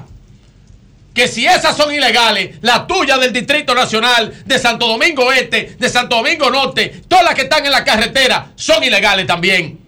Persona- Porque es una valla legal. Esas personas no están identificadas ahí, eh, Virgilio. ¿Que no está identificado dónde? Esas personas que están ahí. Son del ¿cómo- ayuntamiento. Pero ¿y cómo lo sabemos que son del ayuntamiento? Son del ayuntamiento, porque andan en vehículos. Don porque- Julio, tengo porque- más de una fílmica. Ahí, ahí se ve. Pero que- ya lo había hecho, ahí- lo había hecho con, la valla- publicidad de diputados que yo se mostré ve- aquí. Se ve que es una valla que no tiene problema porque se supone que está en un espacio que tiene una empresa autorizado. Porque Sí, si esa, hombre. si esa empresa eh, puede colocar eso ahí es porque está autorizado. entonces, pero ese- ese es el problema Lo que, lo que no de- veo, lo que no veo. Es lo- el problema de la yo- dictadura de Santiago, don Julio. Lo que, yo no veo es nada que indique que es el ayuntamiento que está haciendo eso. Pues eso, eso lo Pues yo hizo. yo eso, veo- yo veo a dos individuos ahí que nadie Eh, sabe ok, quiénes son. Eso lo hizo el ayuntamiento de Santiago, lo digo responsablemente yo, como lo ha hecho con otras publicidades exteriores, el generalísimo alcalde de Santiago, generalísimo Hyde Hitler,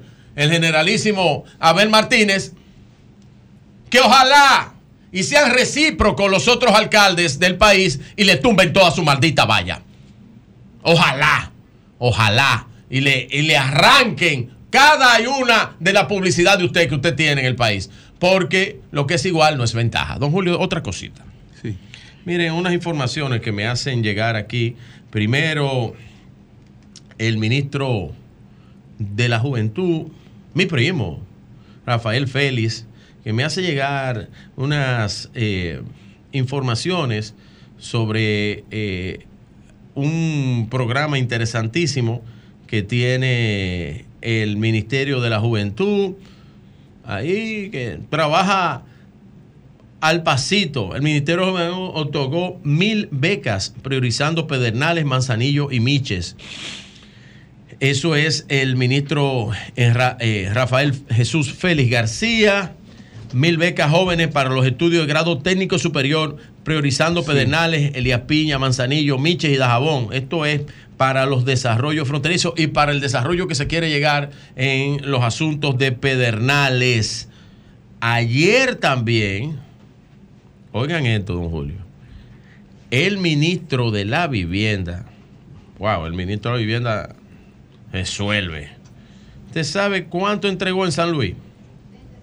El ministro de la vivienda entregó en San Luis y ya lleva más de 4.500 viviendas entregadas en la gestión. Yo creo que no se había entregado tanta vivienda en tres años. Ningún, ningún gobierno ni ningún ministerio de la vivienda había entregado tantas viviendas como la que ha entregado el MIBED eh, y Carlos Bonilla en estos momentos. Se entregaron en San Luis unas, unas 200, vamos a ver, eh, son, son 1.300 que se ha entregado el MIBE en San Luis y se entregaron 200 nuevos apartamentos en el Distrito Municipal de San Luis que se suban a las más a las más ya de 5.400 viviendas entregadas por el MIBE, viviendas nuevas.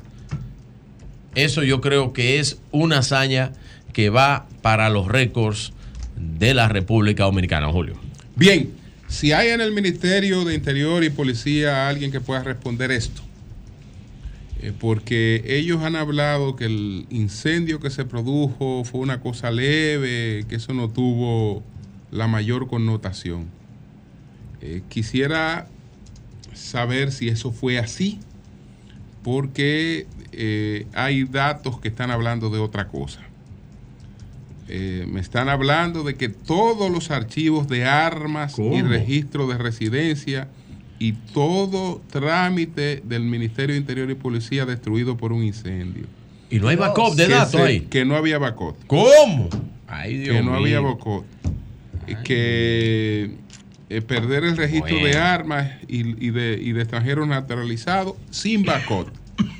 Entonces quisiera una voz oficial del Ministerio de Interior y Policía con relación a esto.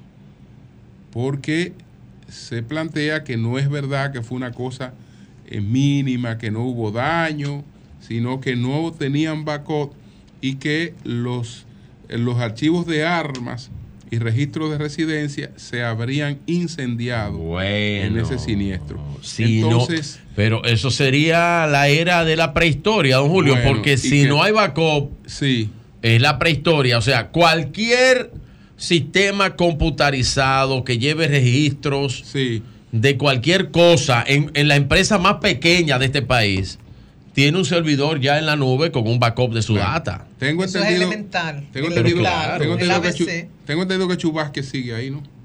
Sí, Él es el ministro. sí, claro que sí. ¿Cómo, cómo que pues ahí? el, Sí, el que, claro. el que esté ahí, pues es- a- a- sería importante conocer de eso. Cambio y fuera.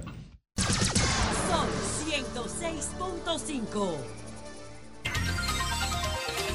Eh, le pregunté a Marilena también, le había preguntado hace un momento a don Fernando Capellán sobre Codevi.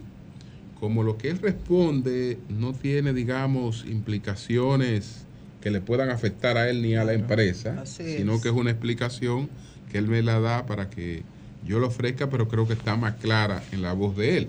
Entonces, la voy a colocar. Eh, Julio, es importante que la gente sepa que Codevi está en territorio haitiano y el 90 y más del 95, 97% de los empleados son haitianos. También esa presión de los señores comerciantes que tanto eh, le venden a todos esos empleados haitianos, esa presión nosotros no la pusimos, que ellos cerraran cuando Codevi duró dos semanas cerrado hace eh, un- dos meses. O sea que no entiendo cuál es la, la presión de que tampoco los haitianos puedan trabajar en su territorio. Muchas gracias, que pasen buen día. Bien. Bien, entonces estaríamos hablando de la operación de, trabajadores de haitianos ajá, en territorio en- en haitiano. territorio haitiano. Y como me dijo Mercedes Capellán, Villas Codevi en territorio dominicano. que los huevos iban a territorio dominicano, Ajá, no era, no era, Codevi, era no restaurante, era a la parte del, del, del- La del- parte de del- Dajabón. de- de- del hotel, etcétera, que era la parte de jabón. Sí, de todos modos, yo, yo entiendo que tiene que seguir trabajando. Y eso le conviene a Haití, nos No, conviene a nosotros. Haití. Pero entiendo que eso provocará un paso de un lugar a otro porque dominicanos que estén trabajando ahí no se van a quedar de manera permanente. O sea, Bueno, ¿y por dónde van a cruzar? Porque no pueden Sí. cruzar por la frontera que está sellada. Y, y decía Fernando Capellán que mientras estuvo cerrado ellos no protestaron por el movimiento que había, que nos pero que es diferente. Es diferente Bueno. la actividad comercial. Pero bueno, ya ustedes escucharon la posición de Es los decir, que capellanes. Codevi la- tiene su operación, la operación que eh, está en territorio haitiano con trabajadores haitianos. Sí, que es la, la empresa de zona franca. Y que el camión de huevos no iba para Haití, sino que iba para Villas Villas Codevi, que aquí está en en Dajabón. Dajabón, que es igual que si fuera para un restaurante en, en Dajabón o para un hotel en Dajabón. Así es. Y que este mismo. cierre tiene una serie de implicaciones económicas, hay gente protestando, hay gente que dice apoya las medidas, pero no se sostiene por mucho tiempo. Bueno, entonces está Blamir, Bla- Blamirdi, Blamirdi Ruiz, que es el presidente del Consejo Empresarial de San Cristóbal, y José Ramón Ramírez Rivera, gerente de la agroveterinaria La Esperanza. Él se comunicó con nosotros al día siguiente de la tragedia eh, para hacer unas precisiones eh, de cosas que se estaban planteando, pero también tiene un testimonio que sería importante que lo comparta con nosotros. Pero vamos a empezar con la Mirdi.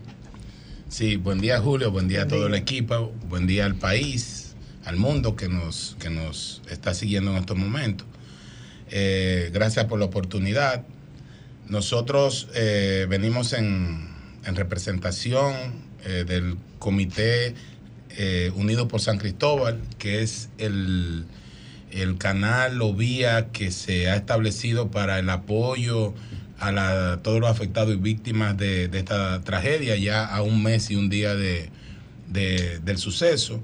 Este comité lo integra el Plan Estratégico, la Diócesis de Baní, el Instituto Politécnico Loyola, el Consejo Empresarial y la Cámara de Comercio y Producción de San Cristóbal. Que se le fue el presidente ahora, entonces a ustedes ahí. Sí, pero eh, el, el hombre huyó. Se quedaron sin obispo. Usó un pretexto y entonces Pero- también lo han de- Pero sí. el obispo Masaya había delegado en la persona del padre José Victoriano del. Politécnico Loyola. Es decir, que eso no afecta para nada. No, había delegado en él. El- el- el- lo que man- tiene que el- ver con- lo con- que tenía que ver con el manejo de la parte de la No diócesis. porque ya tenía programado su salida. No, no, no, no, no, no, porque el primer aporte del Banco Popular el 18 de agosto, cuando él por un tema de logística eh, eh, delegó en, el, poli- en, el, en el rector del Politécnico Loyola el manejo de esos recursos, pero siempre estando eh, al tanto de las decisiones, consultándolo y Pero la diócesis está acéfala en este momento porque no tiene obispo. Bueno, pero en- entendemos, creo que ya hay un obispo interino que de igual manera eh, le estaremos rindiendo eh, los informes y, y las, las decisiones y pautas que estamos, que estamos tomando. ¿Quién Sí, adelante. No, no, o sea, no, no, no lo tengo, no lo tengo. Eh, desde este comité nosotros establecimos eh, tres ejes principales de apoyo a las víctimas de, de esta tragedia. Uno fue la atención y la intervención a todos los afectados y víctimas que son, primero, fallecidos, eh, segundo, a los heridos, a los comercios afectados, que fueron 103 en total, porque fue un radio de, de- de impacto muy amplio, y a eh, unas empresas que fueron perdidas total, eh, tres empresas que fueron perdidas total, que estaban en el mismo epicentro de la, de la, de la tragedia. El gobierno en una primera intervención eh, hizo todo un, un- engranaje de asistencia con los heridos que estaban en los centros, en la parte de, de, la, de, de un primer aporte en efectivo, manejo de medicamentos y todo, y todo por demás, pago de las cuentas. Entonces, ya desde ese momento entramos, eh, entramos nosotros. A todos los fallecidos se le ha hecho un esquema de seguimiento con un primer aporte eh, en efectivo y un plan de seguimiento en los próximos meses que le permita eh, la cobertura de las necesidades básicas para el, el desenvolvimiento de esa familia. Estamos hablando de 38. 38 fallecidos, 58 heridos de manera oficial. Ok, Ya con esta cifra ustedes cierran o es posible que aumente. Es posible, o sea, todavía hay- unos, eh, hay unos heridos que están ingresados Ah, y esto, estos han sido números que han ido moviéndose día por día. Al día de hoy el comité ha recibido eh, unos 78 millones de pesos, 30 millones de pesos del Banco Popular, 20 millones de pesos del Banco BHD. Fueron el BHD hizo un aporte de 30, pero hubo días que lo direccionó a la, a la Unión General de Cuerpos de Bomberos, que lo vimos muy atinado, porque ellos siempre van en apoyo eh, cuando existen ese- este tipo de, de, de- sucesos. 5 millones de pesos del Congreso Nacional, tres de la, que son tres del Senado, dos de la Cámara de Diputados.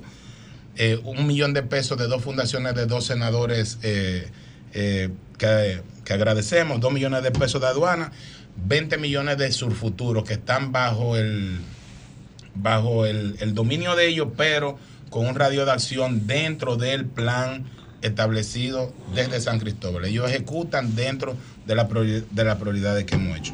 El plan eh, en conjunto decidió de ese dinero 27 millones de pesos eh, dedicarlo de manera directa a los afectados eh, en sentido general.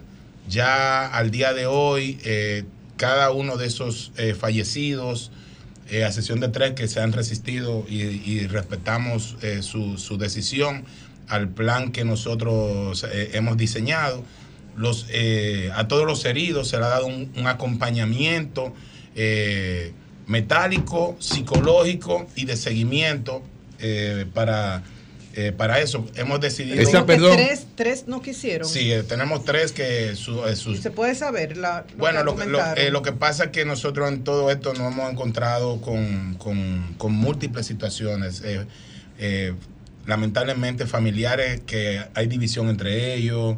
eh, no, hemos encontrado de todo. Ha habido aportes que ha habido, que hemos tenido que dividirlo en dos, tres, cuatro hijos por falta de comunicación entre ellos, que de pronto quien está eh, reclamando por uno de los fallecidos no es la persona eh, de la familia y, y La Mirri, perdón, ese apoyo económico que Pero, ustedes... eh, escúchame, eh, Nayib, pero los que no, lo- no, lo- no lo han aceptado algunos. Sí, tres no lo han aceptado. ¿Y, y las razones?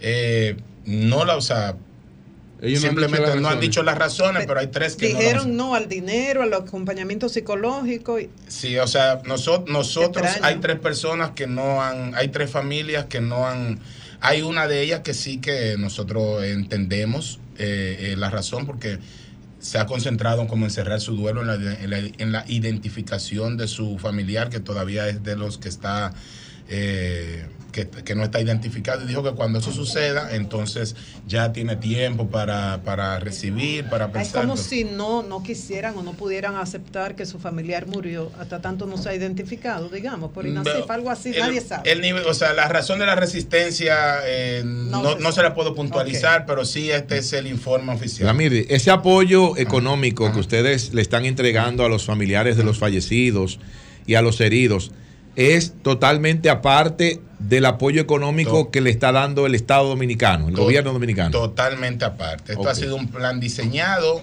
para apoyar, eh, es un plan muy bien puntualizado, muy bien, muy bien estructurado. Este dinero, cada partida de esta viene con una, eh, vamos a decirle, con un nombre y apellido del donante. La mayoría de estos donantes han direccionado sus recursos a que eh, al apoyo del- de un gran centro de emergencia en San Cristóbal, que quedó de manifiesto que realmente hay muchas debilidades en ese sentido.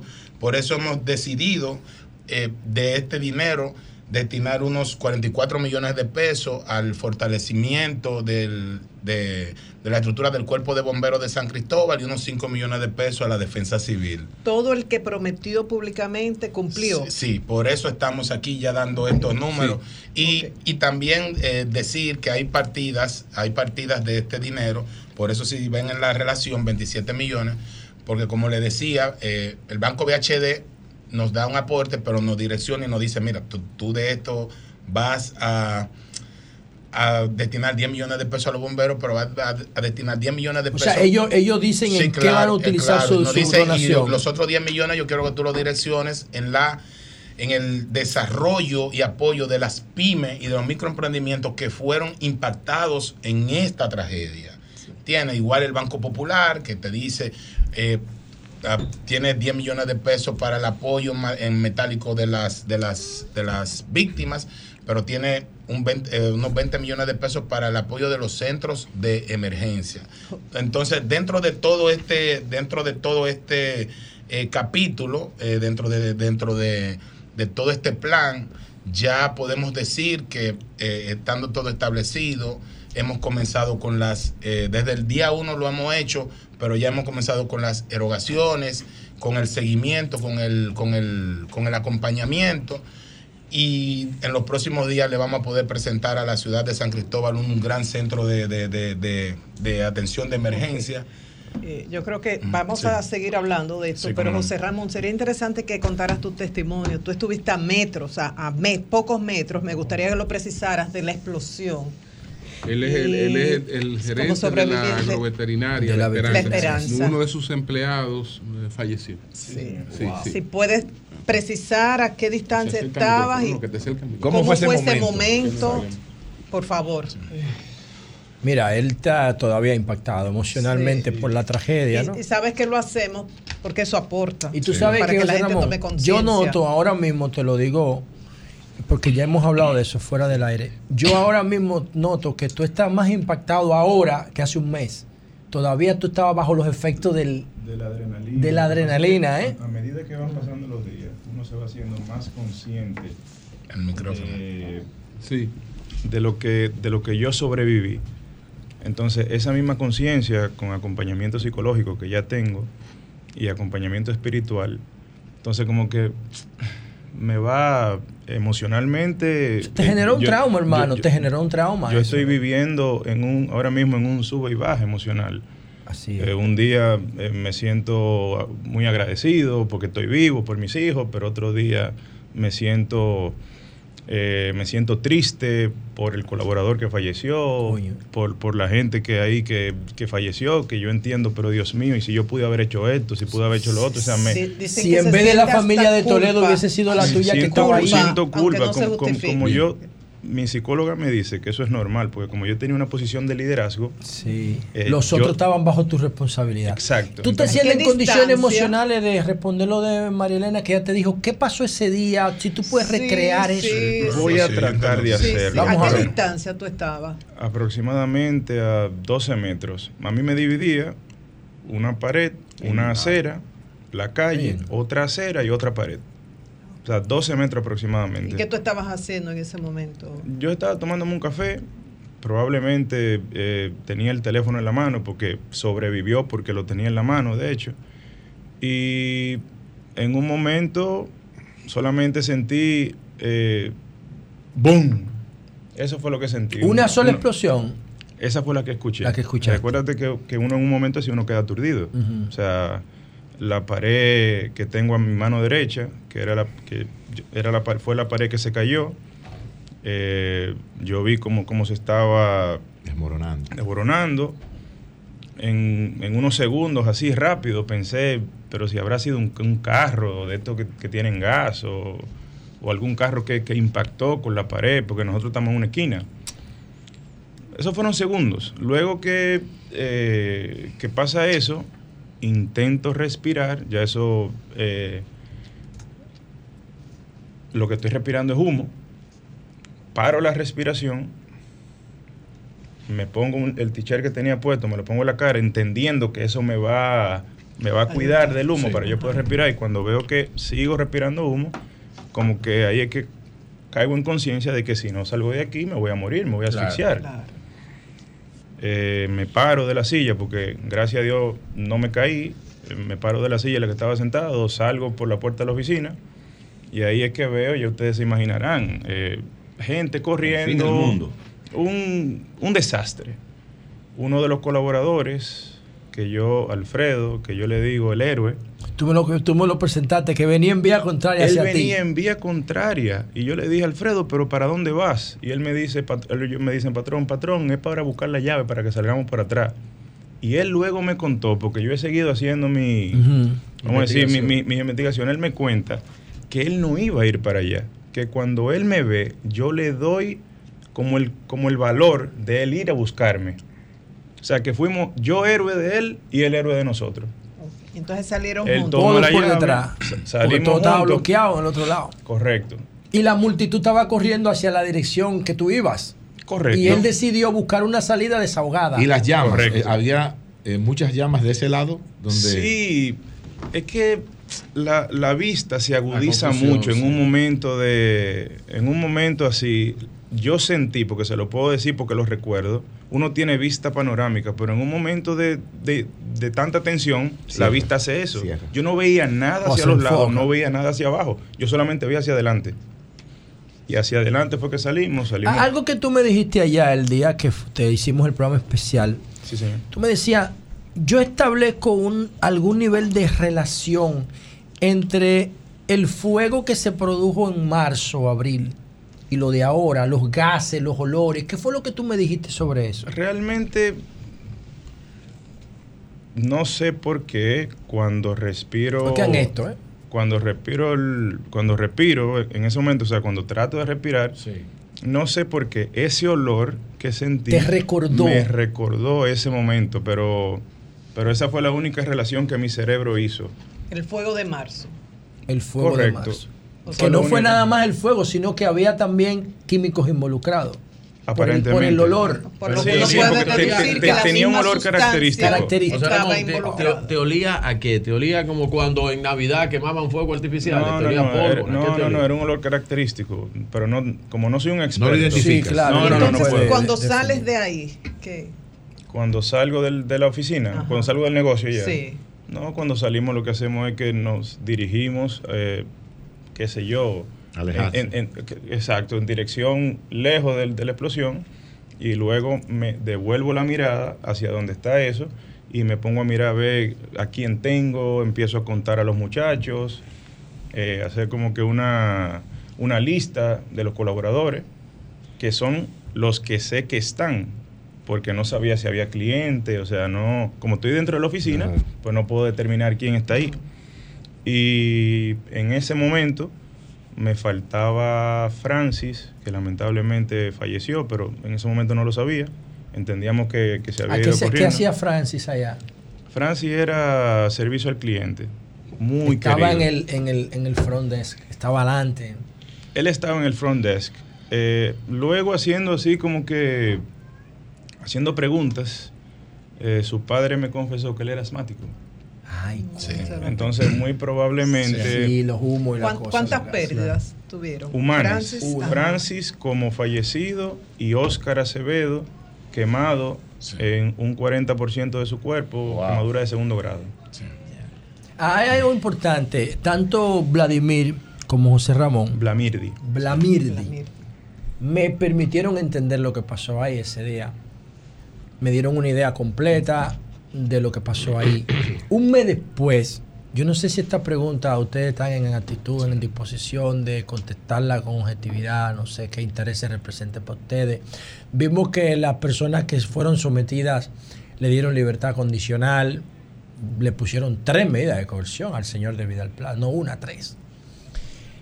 ¿Qué ustedes creen que pasó un mes después de esto? Después de ustedes analizar todo esto, y también quiero que me hablen un poco de el- los hermanos Toledo, pero sobre todo del señor Toledo que perdió su familia, qué pasa con él, cuál es su actitud frente a esto, ¿qué ustedes nos pueden contar? ¿Qué ustedes creen que pasó ahí? Bueno, eh, en las dos preguntas, en las dos inquietudes que, que nos haces, está más que claro que en ese lugar, en ese, en ese espacio, eh, existía eh, algún, algún elemento, vamos a decirlo así, porque no entendidos en la materia, químico, combustibles eh, eh, o, o explosivo, lo que fuese, que provocó esa, esa detonación de esa magnitud. Nosotros entendemos, entendemos que las autoridades están en el deber y en la obligación por el nivel de pérdida primero humana que tenemos una 38. 38, al día, ya. 38 al Esto día- es un mini 11 de septiembre. ¿eh? 38 al día de hoy, pero que tú tienes una, unos eh, 58 heridos, heridos de gravedad, tienes unos afectados con unas secuelas emocionales eh, increíbles. Esto ha sido eh, eh, traumático para ellos y para nosotros que también que hemos estado eh, así en el frente de, de batalla. Son Do- 100, 100 personas entre fallecidos y Sí, heridos de, de- de quemaduras, que eso es gravísimo. Perfectamente, exactamente, entre, o sea, entre, entre la- las dos eh, condiciones. Y nosotros entendemos que debe de, o sea, nosotros como, como Consejo Empresarial, como eh, entidad también de, eh, eh, de San Cristóbal, el debe, debe de, de- esto debe de llegar a la última consecuencia, pero no como un cliché, como, o sea, nosotros no vamos a apostar al olvido eh, porque fue muy grande la- el nivel de pérdida humana, el nivel de pérdida material. El señor Toledo, eh, nuestro compañero, son dos hermanos, Abraham y Diómedes. Es bueno decir que Abraham Toledo eh, perdió su, su empresa principal, Casa Toledo, pero en ese suceso perdió su esposa, su hija y su suegro. Y perdió eh, una, una parte importante de sus colaboradores y perdió personas relacionadas al negocio. Entonces, el señor Toledo ya eh, con un acompañamiento, San Cristóbal también dentro de todo esto ha tenido un alto sentido de solidaridad eh, general. Lo hemos estado apoyando, acompañando en todo este proceso, ya comenzando con la estructuración de lo que es su recomposición.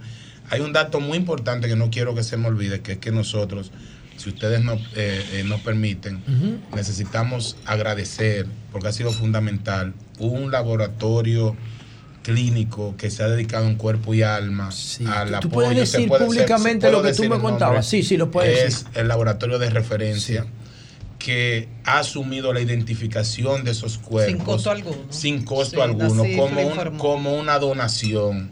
Y esto ha sido eh, una del- uno de los apoyos eh, principales que O sea, tú me estás diciendo a mí que es un laboratorio privado, que el Estado no tiene capacidad Sí, para hacer eso. INACIF, INACIF lo puede, o sea, INACIF lo hace. Ahora, lo que ellos no explicaban que, o sea, hay que entender que esto fue de golpe, una catástrofe, cuando tú recibes 30 cuerpos, entonces ellos se apoyaron, se apoyaron para la agilidad de la identificación. Y ellos ha sido una Porque pieza fundamental. Quiero, quiero preguntarle a Blamirdi Ruiz, que es bien, el presidente del Consejo Empresarial de San Cristóbal, si con el informe del cuerpo de bomberos, el informe preliminar, y el informe preliminar del J2, ¿ustedes están conformes con los resultados de estos dos informes? Eh, el, el informe del J2 no lo tenemos. Sí hemos entendido, hemos visto el informe del cuerpo de bomberos, que es el que se está usando para el seguimiento y acompañamiento con la, ¿Qué aser- piensan con la aseguradora. Eh, ese informe le falta, le falta, le falta, eh, eh, Le faltan eh, elementos, le faltan le falta elementos. rigor. Pueden, puede, o sea, pueden esas causas, en- a nuestro parecer, eh, so- pueden ser, o sea, son parte, pueden ser parte de lo que ahí sucedió, pero ahí faltan piezas, faltan elementos que en su momento eh, el Estado está en la obligación. Una pregunta final de mi parte. Eh, destacabas con mucha propiedad que las víctimas no, entre las víctimas no se puede excluir a los sobrevivientes que han perdido familiares, Así que hay traumas muy Así- fuertes. así es. ¿Puedes describir lo que le está pasando a esa persona que se estaba dializando? Claro, un- el, el seguimiento. Eso- esto- esto- escuchen esto, ha sido señores, una porque esto es sido una dramático. tragedia eh, increíble. Hay una persona que tiene, o sea, que tiene una condición de salud, eh, un cáncer, y fruto de eso recibe eh, diálisis de manera semanal, eh, dos o tres veces a la semana. Su padre la lleva a, a- a dar la diálisis, la deja en la puerta del centro médico y sale a buscar un parqueo. Que era lo que se iba a El, construir el ahí. centro un parqueo médico está a esquina y media de donde sucedió el, el- el- el suceso, la tragedia. Dando la vuelta, él queda atrapado en la, en la explosión. En estos momentos, eh, no sé el parte médico de hoy, pero con una situación complicada. Estaba eh, intubado en, una, en un centro de salud aquí en Santo Domingo. Y su hija. Perdón, él estaba dentro del vehículo cuando. No, él iba pasando. Y ya él, iba- él se Él- había parqueado. No, no, él ah, estaba no, él estaba porque él iba- él pasando iba en el pasando. vehículo. Su hija tiene un sentimiento de culpabilidad enorme que está siendo intervenido por Ella cree que fue por ella, siente que, que, él fue se por encontró ella en y esa está situación. siendo intervenida por el por el CODOPSI, por, por un equipo de, de, de psicólogos porque ella eh, ha, ha pensado incluso eh, eh, ¿Se va a hacer la plaza o el parqueo? Finalmente, el Julio. parqueo, el ¿Tú estás oyendo esa vaina? El parqueo. El parqueo. Se va a hacer el Sí, parqueo. Adelante. Eh, quiero aprovechar este momento Sí. para primero dar gracias a Dios, eh, porque a pesar de la tragedia, eh, Él fue misericordioso con muchas personas. Gracias al pueblo de San Cristóbal por su solidaridad. Estas muestras de afecto, de cariño, hacia aquellos que hemos sido afectados de muchas formas, sobre todo lo que no se cuantifican, que son los afectados emocionalmente. Eso es incalculable. Queremos darle gracias a nuestros proveedores. Si me permiten hacer una mención especial también. No hay hay, un hay Adelante, hay laboratorio, el laboratorio Mayen. Ellos nos donaron cremas, eh, nos donaron gasas para los quemados. eh, nos donaron recursos para que podamos destinarlos a, a- a los, a los afectados, hacer una mención especial al Sí, a señor José propósito de eso, sí, a propósito de que a tú mencionas al laboratorio Mayén, ¿cuáles son las instituciones que han cumplido con lo que prometieron? Todas. Porque, bueno, Todas. todas. Todas. Ya la- ya la leyó. Ah. Sí, adelante. Eh, gracias a, a esos proveedores también que, que se han solidarizado con nosotros, a nuestros clientes, por el respaldo que nos han dado y a tantas personas que en un momento tan difícil eh, han dicho, aquí estamos y estamos con ustedes. Gracias a todos. Bueno, señores, pues gracias a ustedes y continuamos dándole seguimiento a esta situación de San Cristóbal. Blamirdi Ruiz, que es el presidente del Consejo Empresarial de San Ahora es que Cristóbal. esta historia y José Ramón se vuelve Ramírez. Rivera, que es gerente de la agropecuaria La Esperanza, que fue una de las empresas afectadas en todos los sentidos con esta tragedia. Cambio y fuera. Ramón Mercedes, adelante. Ramón Mercedes, adelante. Parece que se cayó la llamada de Ramón Mercedes. Vamos a restablecerla. Nosotros tenemos aquí una visita de Senasa. Aquí está Renata Tolentino, que es la sugerente de comunicaciones y mercadeo de Senasa, del Senasa, y Ángel Andújar, subgerente de tecnología de Senasa. Y ellos nos traen aquí la nueva campaña de Senasa. ¿En qué consiste? Buenos días, adelante. Buenos días, Julio. Muchas gracias. Gracias. Eh, saludo a todo el equipo aquí presente y a los que nos escuchan y nos ven en esta mañana. Eh, bueno, eh, ustedes saben que SENASA es una institución eh, que siempre está orientada a la excelencia bajo la gestión de nuestro director, el doctor Santiago Jacín. Y como tal nos enfocamos en cada día acercarnos más a esa red de prestadores, ya 9 mil prestadores, más de 9 mil, más de un 7 millones 500 mil afiliados a nuestra red. Eh, y como tal creamos canales alternos para poder accesar, más allá de lo que es eh, las, las localidades físicas que tenemos el día de hoy, em, canales como el asterisco 737, que es un número único, abreviado, fácil de recordar, em, que no depende de ninguna telefónica en particular, sino que básicamente utiliza cualquier canal disponible telefónico para accesar a nuestro menú y nuestros servicios, obtener por esa vía nuestros prestadores autoservicios para obtener autorizaciones. Em, nuestros afiliados pueden también consultar su- sus informaciones y sus datos como tal e información de localidades que pueden accesar. También tenemos a través de nuestras redes sociales de Facebook y nuestra página web y el WhatsApp una asistente virtual llamada Sofía que puede atender por esa vía, eh, indicar disponibilidad a nuestros afiliados, indicar disponibilidad de medicamentos y otras informaciones de interés también, localidades que pueden eh, accesar de manera física, en cualquier momento o cualquier tiempo, eh, y en cualquier lugar que se encuentre la persona en sí. O sea que la intención siempre es eh, llegar a nuestros afiliados lo, lo más rápido posible y que tengan la información veraz en el momento. Qué bueno. Renata, adelante. Bueno, básicamente agregando lo que Ángel eh, nos comunica hoy. Bueno, en primer orden, saludos de nuevo a todos. Eh, lo que Senasa les trae hoy es esa buena nueva, esa noticia de que entramos en la digitalización de Senasa. Qué Senasa bien. es una institución con un alcance eh, inmenso, tanto en sus dos eh, regímenes, en el, se- en el régimen contributivo y en el régimen subsidiado.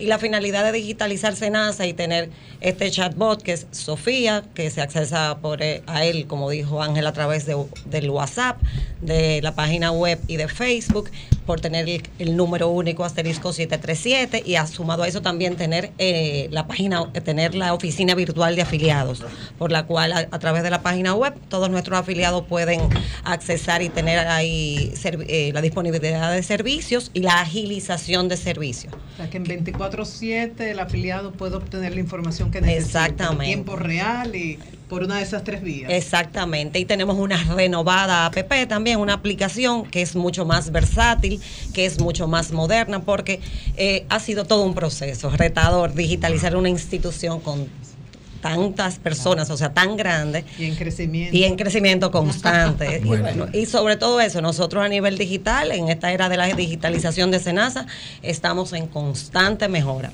Nuestra finalidad es poder llevarle a nuestros afiliados los mejores servicios posibles. Lo único que ustedes tienen, les falta, porque para mí se nace la mejor ARS de este país. Para mí también. Es así. Lo único que le falta a ustedes es convencer al presidente de que emita un decreto o una resolución para que las instituciones públicas no contraten a ARS privada.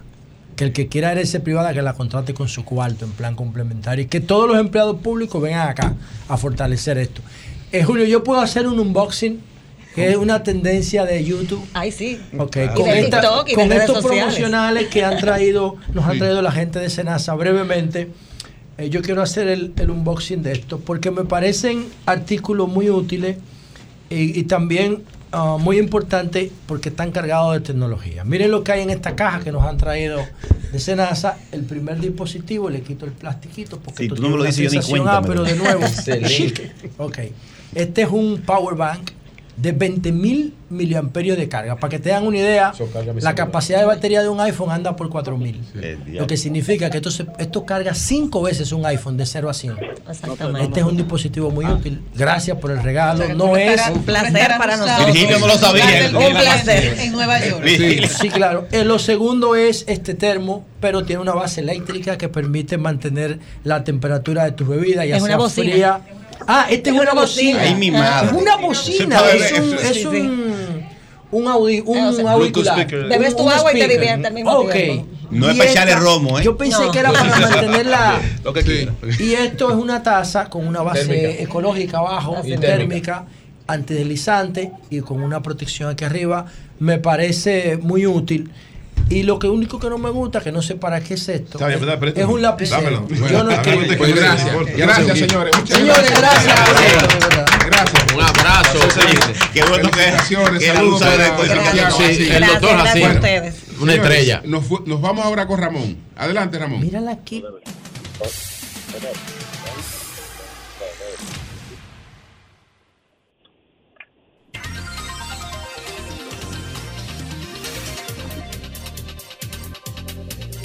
Buenos días, Carmona. Buenos días, Carmona. Que Ramón se, la llamada se cayó. Adel- buenos días, Carmona. de vuelta de Dajabón. Vin- Llegó una comisión de aduana eh, de la capital con un subdirector que no se identificó a, a la zona franca, a la zona franca de Codevi, porque ellos siguen operando normal, como que no hay un decreto presidencial ni nada. Entonces, los eh, comerciantes de aquí, de, de Dajabón, se están quejando, pararon un camión que iba entrando al, al, recinto y ellos dicen que eh, es real eso. Ellos sí, ellos no, y esta gente sí. Entonces ellos dicen que tienen ya una semana sin trabajar y, tienen una pérdida millonaria, pero en- ya llegaron la, eh, una gente de, como rep- repito de nuevo, un subdirector de aduana al, al complejo de, de ahí de, de, de Zona Franca. La situación sigue igual, todo está controlado por el CEFRON, como la orden presidencial. Carmona, ¿me escuchas? Dime. ¿Qué argumentó ese funcionario de aduanas? Porque ya explicó tanto Fernando como Mercedes Capellán que Codevi está en territorio haitiano, no ha habido ningún cruce, ahí están trabajando con empleados haitianos y los dominicanos que están ahí no han cruzado. Y por otro lado está Villas Codevi que está en territorio dominicano. O sea, ¿cuál es el argumento? Bueno, que sigan entrando eh, camiones hacia la, zona franca. Eh, yo sé que están en, la- en- no está en la zona haitiana, eh, primero. Eso está en la frontera, la zona franca está en la frontera, porque yo fui ahí. Sí, no, no, no, Carmona, pero la parte que está operando, escúchame, la parte que está operando, lo que está operando de Codevi es la parte haitiana, Haitiana. el 97% de los trabajadores haitianos. Ellos están operando le- le- en, en territorio haitiano. Bueno, por eso no lo saben los comerciantes. Ni de- de exactamente, Dajabón. y cuando y también lo, lo que refirieron de los de- del camión con huevos, La tema de- etcétera, del hotel. no iba cruzando la frontera, sino el hotel está Claro. en Dajabón. Dajabón, Villas Codevi. Sí, pero tú sabes que la, la, la mala inf- eh, información Sí. y no informar siempre nos pasa al, al pueblo dominicano desinformación completa. ¿No entiendes? Pues yo creo que eh, eh, eh, salió una noticia ahora que el, el embajador dominicano Fadul Faruk ha sido llamado por el, el gobierno sí. para, para una reunión allá en Puerto Príncipe. Farú Miguel. Sí. Miguel. ¿Qué? Entonces eh, eh, llama- llamaron al, al embajador Sí. dominicano a una reunión para, yo espero que esto se normalice ya, porque miren, los pueblos fronterizos viven del mercado haitiano y eso no lo, señores, eso no lo va a aguantar ni una semana más, ni tres días más. Eso es, tiene que resolver ese problema Haití y República Dominicana eh, rápidamente. Bueno, pues muchas gracias, Carmona. Muchas gracias. Saludos para don Antonio Espaillat. Saludos para don Antonio. ¿Usted de- sabía que lo que, eh, lo que dijo lo que dijo Carmona es directamente que las autoridades haitianas citaron al embajador dominicano en Haití, Faruk Miguel Castillo. Eh, inmediatamente vi esta noticia, eh, estoy tratando de comunicarme con Faruk, pero me imagino que no están ávidos para dar informaciones ahora mismo eh, por parte eh, del Ministerio de Relaciones Exteriores y por mucho menos por parte de los embajadores y menos el embajador que está apostado en Haití. O sea que lo llamaron las autoridades haitianas. Él no puede hablar. Eh, no tendría puede que hablar, hablar, el canciller o tendría que hablar el presidente, El presidente de la República. En un momento como este, esto no está para embajador. Todo es el presidente o el canciller. Pero eh, eh, lo llamaron las autoridades haitianas y parece que ellos quieren buscarle alguna vía de solución. Debieron buscarla antes porque se le dio una semana siempre es bueno, de antelación. Bueno, la verdad. Yo creo que ayer hubo una buena oportunidad, hubo un bajadero, un bajadero porque eh, se planteó lo de detener los trabajos eh, y eh, someter todo a un estudio, un estudio técnico, es decir, dejar abiertas las conversaciones y eh, eh, para, para procurar una, una salida a esa situación. Pero hay eh, sectores que no, que no están en eso. Eh, Ahora es como- más eh, complicado luego del cierre total de la, Sí, fronte- sí. de Es, la co- es frontera. como yo he dicho, y, y yo creo que es una postura eh, bastante eh, diáfana. Si Haití no tiene gobierno, República Dominicana sí tiene gobierno. Entonces nosotros no podemos estar a la merced de un país que no es país, que no es Estado. Pero y Lo que, más- no- que quieran hacer lo que ellos quieran. Lo más Eso no- no puede importante ser, es no que, puede que ser. no está en peligro la soberanía nacional. Bueno, está, para mí está. ¿Qué soberanía? Bueno, señores, para mí está. No está. Deli Erasme, lo- Deli Erasme, ah, se cortó Deli. Quien, amane- ver, quien amenaza la soberanía es Aria La Jota, qué que, que que pasa- desafía a la y hay que pasa mudarla de con los- casa. con, los- con- con estos teléfonos. Es una zanja. A ver si nos comunicamos de, de inmediato otra vez con, con Delis Erasme, que nos está llamando. No, y Tiene Deli es uno de los tipos que más sabe del tema haitiano en este en relación a esta, Bueno, pero a esta situación. Eh, lo que pasa, José, tú dices, bueno, es una zanja. No, eso no es una zanja. Es que eh, no es. eh, no Delis. es, no es- ah, ok, está Deli ahí. ¿Nos escucha, Deli? Punto. Buenos días, buenas tardes, buenas Ah. noches, dominicanos Ah. de todo el mundo. Adelante, adelante. Ya don Antonio se puso los audífonos para escucharte. Adelante. Voy, voy a ser puntual y le voy a pedir, por favor, cero interrupciones, porque voy a dar información autorizada. Tengo dos años que no hablo de Haití después que me echaron un boche. La crisis haitiana está en un punto, dominico-haitiana, de cierre de frontera. El grito comercial de este lado y de aquel lado no importa con la decisión del cierre, que quede claro eso. Los que viven del comercio tienen que saber que la autoridad del gobierno dominicano está por encima de los intereses empresariales. No importa el tamaño de la empresa, que sea pequeña, mediana o grande. Hay un impasse como resultado de una construcción de una obra de riego que por alguna razón, en un momento que se decidió hacer una mesa técnica de discusión que buscara asistencia extranjera si hubiese sido necesario. Eso se produjo un suspenso que trajo como consecuencia el punto donde estamos. Hay una decisión cierta. Hay actores nacionales y extranjeros en ambos países y en las potencias mundiales. Cuando se sienten a negociar. Como resultado de un preacuerdo, la solución será definitiva. Y si las cosas siguen como están hoy, no importa qué presión haya, ni nacional o extranjera, oye, lo voy a repetir, si las cosas siguen como están hoy, no importa la presión nacional y extranjera, ni el nivel económico ni político que se ejerza sobre el gobierno dominicano, eso podría durar hasta tres semanas. Ojalá que la opinión pública dominicana, la opinión publicada, los empresarios, los comerciantes y los políticos entiendan que estamos en un punto para buscarle una solución definitiva a las relaciones dominico-haitianas. Punto. Delis. Delis. Estos comisionados de ayer, cuando ellos eh, hablaban por teléfono, ¿con quién se comunicaban? Julio, ya yo dije lo que iba a decir. No puedo opinar. Quédate en la información.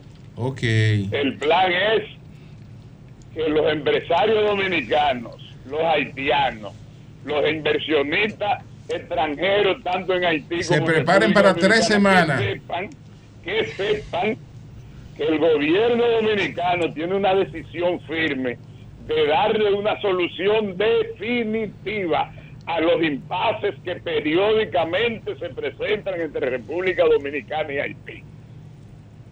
Simple. Punto. Gracias Antonio Payá, el rey de la radio latinoamericana.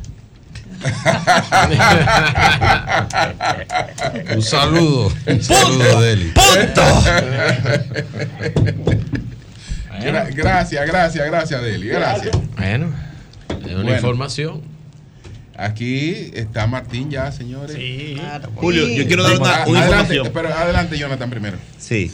Quiero ah, decir dos cosas. Primero, eso de que la- el escenario se ha convertido en una gran oportunidad para que el presidente Abinader, en la reunión de Naciones Unidas la próxima semana, eh, vuelva a colocar en el centro del debate mundial el tema de Haití. Este tema, por más que pase esta coyuntura con este canal, lo que, lo que sea, si Haití no tiene un gobierno firme que pueda controlar el territorio, este va a ser uno de los muchos casos que tendremos que estar enfrentando crisis recurrentes. Haití no tiene capacidad ahora mismo de controlar su territorio y está entre crisis y crisis y está arrastrando a la República Dominicana. Ya es tiempo que quienes están financiando bombardeos en diferentes partes del mundo y apoyando eh, guerras en otra parte del mundo se concentren en apoyar la solución a Haití porque República Dominicana no puede sola y lo que le está generando una situación muy grande y extensiva, mucha angustia para los dominicanos también y para el mismo pueblo de Haití. Así que ojalá que la comparecencia del presidente de Naciones Unidas la próxima semana y también el grupo de los 77 Machina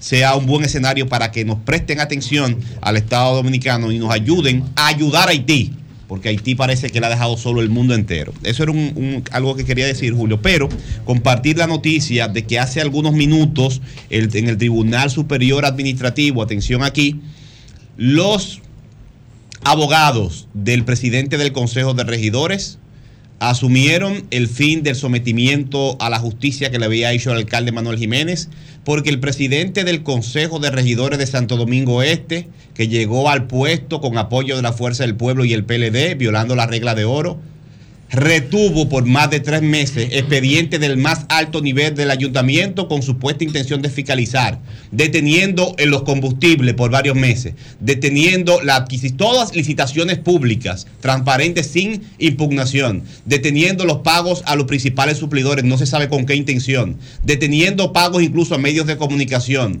deteniendo la operatividad del ayuntamiento prácticamente que no se detuvo del todo gracias al equipo que tiene el alcalde Manuel Jiménez y después de ser sometido a la justicia, único caso en el país entero el presidente del Consejo de Regidores de República de Santo Domingo Este ya devolvió los expedientes que había retenido con supuestas intenciones de, de- de fiscalización y con el interés, parece, de afectar la operación del ayuntamiento que no la pudo tirar al suelo como quizás ¿De qué eh, partido es él? parecía. ¿De qué él partido es del es él? PRM, pero llegó al puesto Ah, con los votos de, No, de la Fuerza del Pueblo y el PLD, gracias, violando la regla de oro. Y además, esto, le voy a dar una, una- una otra noticia muy importante. El presidente Luis Abinader No, Corona. Jonathan, pero eso no viola la regla de oro. Sí, la regla de oro es que el que tenga la mayoría en el, PRM. El PRM. El PRM, Sí, pero, pero él, no ganó, él no ganó con los votos del PRM. Pero no importa. el Pero no PRM, importa. No, el bloque ellos- votó por el suyo. No, pero ellos lo que tienen que votar es por uno El del partido Exacto, que tenga, que tenga la alcaldía. la- la Claro, pero tú sabes muy bien que la violó. El PRM acuerdo con la tiene la alcaldía y él es del PRM. Y, y- pero voy a dar esta información. Un único caso para que la gente sepa qué es lo que se está jugando en Santo Domingo Este. El presidente Luis Abinader Corona favoreció este año a Santo Domingo Este con 58 millones para aceras y contenes, especialmente en la circunscripción 3. En Santo Domingo Este, desde enero está ese dinero disponible en las cuentas del ayuntamiento, pero como el alcalde no le pone una, un- la mano a un peso del ayuntamiento, si no pasa por la debida fiscalización, la voluntad del presidente de favorecer al municipio con 58 millones con hacer y contene ha sido frisada, porque esa misma, ese mismo contubernio entre ese presidente y las fuerzas de la oposición han detenido el interés que ha tenido el presidente de Ahora la favorecer la tiene la a las comunidades con esa y bueno es un- de la inoperancia y la, y la un gran apoyo que le ineficiencia hizo el presidente al de Manuel Jiménez. y no se ha materializado. El culpable o los culpables son los partidos de oposición. Bueno, ahí está la justicia. Óyeme, pero qué- en vez de discutir en, la- en los medios de comunicación, fue la justicia. Con un y tuvieron que Sí. retenerse. Con, con un PRMista, porque el lío no fuera con un PLD. Ustedes no- nunca han escuchado al alcalde ni opinar de nada, es la justicia que Un va. PRMista. El lío con un PRMista. El presidente del Consejo de Regidores. El- es con un PRMista No, y es- dice que la culpa es de la No, porque él está peleando con su compañero del PRM. Bueno, Ey, eh. No es con, no es con el. No le den cuerda a Martín. saludame a Manuel Jiménez, qué bueno. Pasa por allá. Saludos para el ¿Quién te nuevo? Uchilora dominicano. La- la- algo, la luz, muy duro. No, bájale No, así algo, la no, así luz. no. No, Búscale pero otro. no, No, no, no. la luz. No, no, no. No, Tú sabes más que hace una no décima. hace décima. ¿cómo? No, no, no, jamás. Eso no es décima. Martín hace octava. No hay que compararlo con No, novena, novena. Hace una décima Señores, un pero qué, qué- qué lindo está. Buenos días a todo el mejor equipo que hay mejor, aquí. sí. Y el mejor radiodifusor que tiene el país. Don Antonio equivócate. ¡Es estrella! Oye, se paran las aguas. Don Antonio es estrella. El mejor, el No hay mejor. no hay La radio se divide. La radio se divide. Es- ya, Antonio ya, y lo demás. ya. Porque la ¿Y qué? radio es Antonio. Mira cómo no, Antonio. No aplaudió. No, yo no aplaudo esa vaina. Cada, cada vez que va Antonio me olvida sacar el chile lambonismo a la sabana. No, Antonio España la radio. Donde llega Antonio España, lo- eh, Mira. eh, el Ya, no hay tiempo para estar bien, haciendo tanto. Mira. Dale. No, que ando con una caja hoy. No, no, pero ve acá. sal- salgo huyendo. No es un chiste realmente, pero. Mira la productora, mira. eh, la, la mejor productora. Mira, dos compadres. Sí. eh, están en conversación y ya sorpresa. Al otro día se muere uno. De ellos sí, la- Ay, Dios mío. Pero como a las dos semanas de, de haberse muerto, le sale al compadre otra vez. Sí, y le dice, compadre, pero usted me está saliendo aquí, usted está vivo. No, yo estoy aquí en el cielo, pero vine a decirte que allá todo es bonito. Y tú te acuerdas que decíamos que si allá afuera, allá en el cielo, se jugaba béisbol. Dígame, compadre, ¿se juega? Sí, se juega. Pero le tengo una mala noticia. ¿Cuál? Que usted el pitcher de mañana.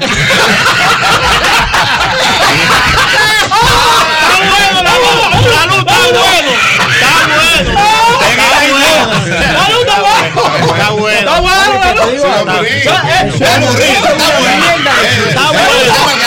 Está bueno.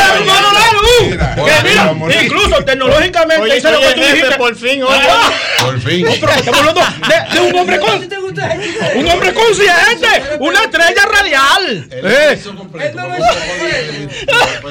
Lo, truqué, lo truqué, lo Fue truqué. buena, fue, buena. Hice lo que hizo la luz. Hice lo que hizo la luz porque la luz me acaba, pero yo hice lo que él hizo. ¿Qué lo que él dice, lo que él dice. ¿Qué dice? Yo llevé mi lacto al hospital. Ajá. ¿Sabes por qué? ¿Por qué? Porque tenía un virus. Está bueno la luz. La luz. Ven, ven, la luz. La luz, ven, no te me vayas.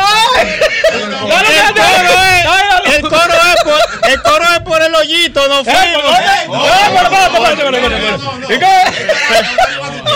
Perdónenme. Pero perdónenme. Perdónenme. Se, se, tra- se trata. La luz. Eh, no. No. No. Por el hoyito. No me luz. No me ayude. Ay, la luz, no, no, la luz ayuda. Ok, la luz. Me fui, me fui, me fui para donde mi abuela a pasar un día tranquilito. ¡Por el hoyito! Y observé cómo ella se entretenía brechando por un hoyito. ¡Por el hoyito! ¿Cuánta cosa ver que mira por un hoyito? ¡Por el hoyito! Yo estoy viendo el afán que tienen los partidos políticos. ¡Por el hoyito! Lleva Danilo Medina joseando por todos los lados. ¡Por el hoyito! Diciendo que todo aquel que le debe se lo pague votando morado. ¡Por el hoyito! Veo la queja de la gente por alta factura eléctrica y los apagones. ¡Por el hoyito! Y un grupo de aspirantes metiéndose por todos los callejones. ¡Por el hoyito! Veo en la azotea que hay que menear la antena. ¡Por el hoyito! Se está viendo mal el canal de la frontera. ¡Por el hoyito! Veo que en la frontera no es un juego. ¡Por el hoyito! Veo que los tigres están lamentando de que se pierden los huevos. ¡Por el hoyito! Veo en los hospitales que el número de pacientes haitianas asciende. ¡Por el hoyito! Veo como la gente no le teme al moquito del dengue. ¡Por el hoyito! Veo que la oposición cataloga el gobierno como malo. ¡Por el hoyito! Como el presidente se lo goza bailando en merengue subido en el palo. ¡Por el hoyito! Veo por las redes a Leonel criticando a sus contrarios. Veo como la gente se lo come en todos los comentarios. ¡Por el hoyito! Veo muchos problemas cardíacos y enfermedades sin cura. Veo como la gente se harta a diario de fritura. ¡Por el hoyito! Veo el acuerdo de la alianza como que por un lado no dice nada. Veo que Rafael como que no ha tenido paz. ¡Por el hoyito! Veo el... Veo el, ci- veo el cierre de la frontera de manera completa. Veo a los evangélicos predicando de que ya el fin se acerca. ¡Ay, por el hoyito! Veo mucha valla en la calle de aspirantes municipales. Y veo el quítate tú para ponerme yo con los aspirantes congresionales. ¡Por el hoyito! Veo que en el PLD como que el combate está listo. Veo que este calor ataca más que los vinchos. ¡Por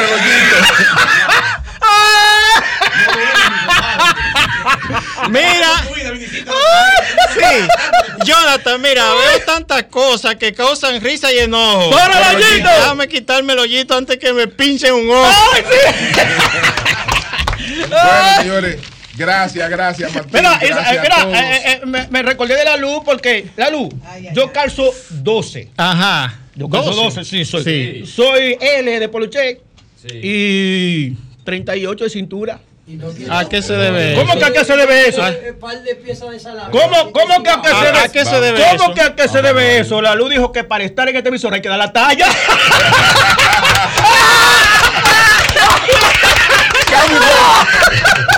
Muy bueno, muy bueno.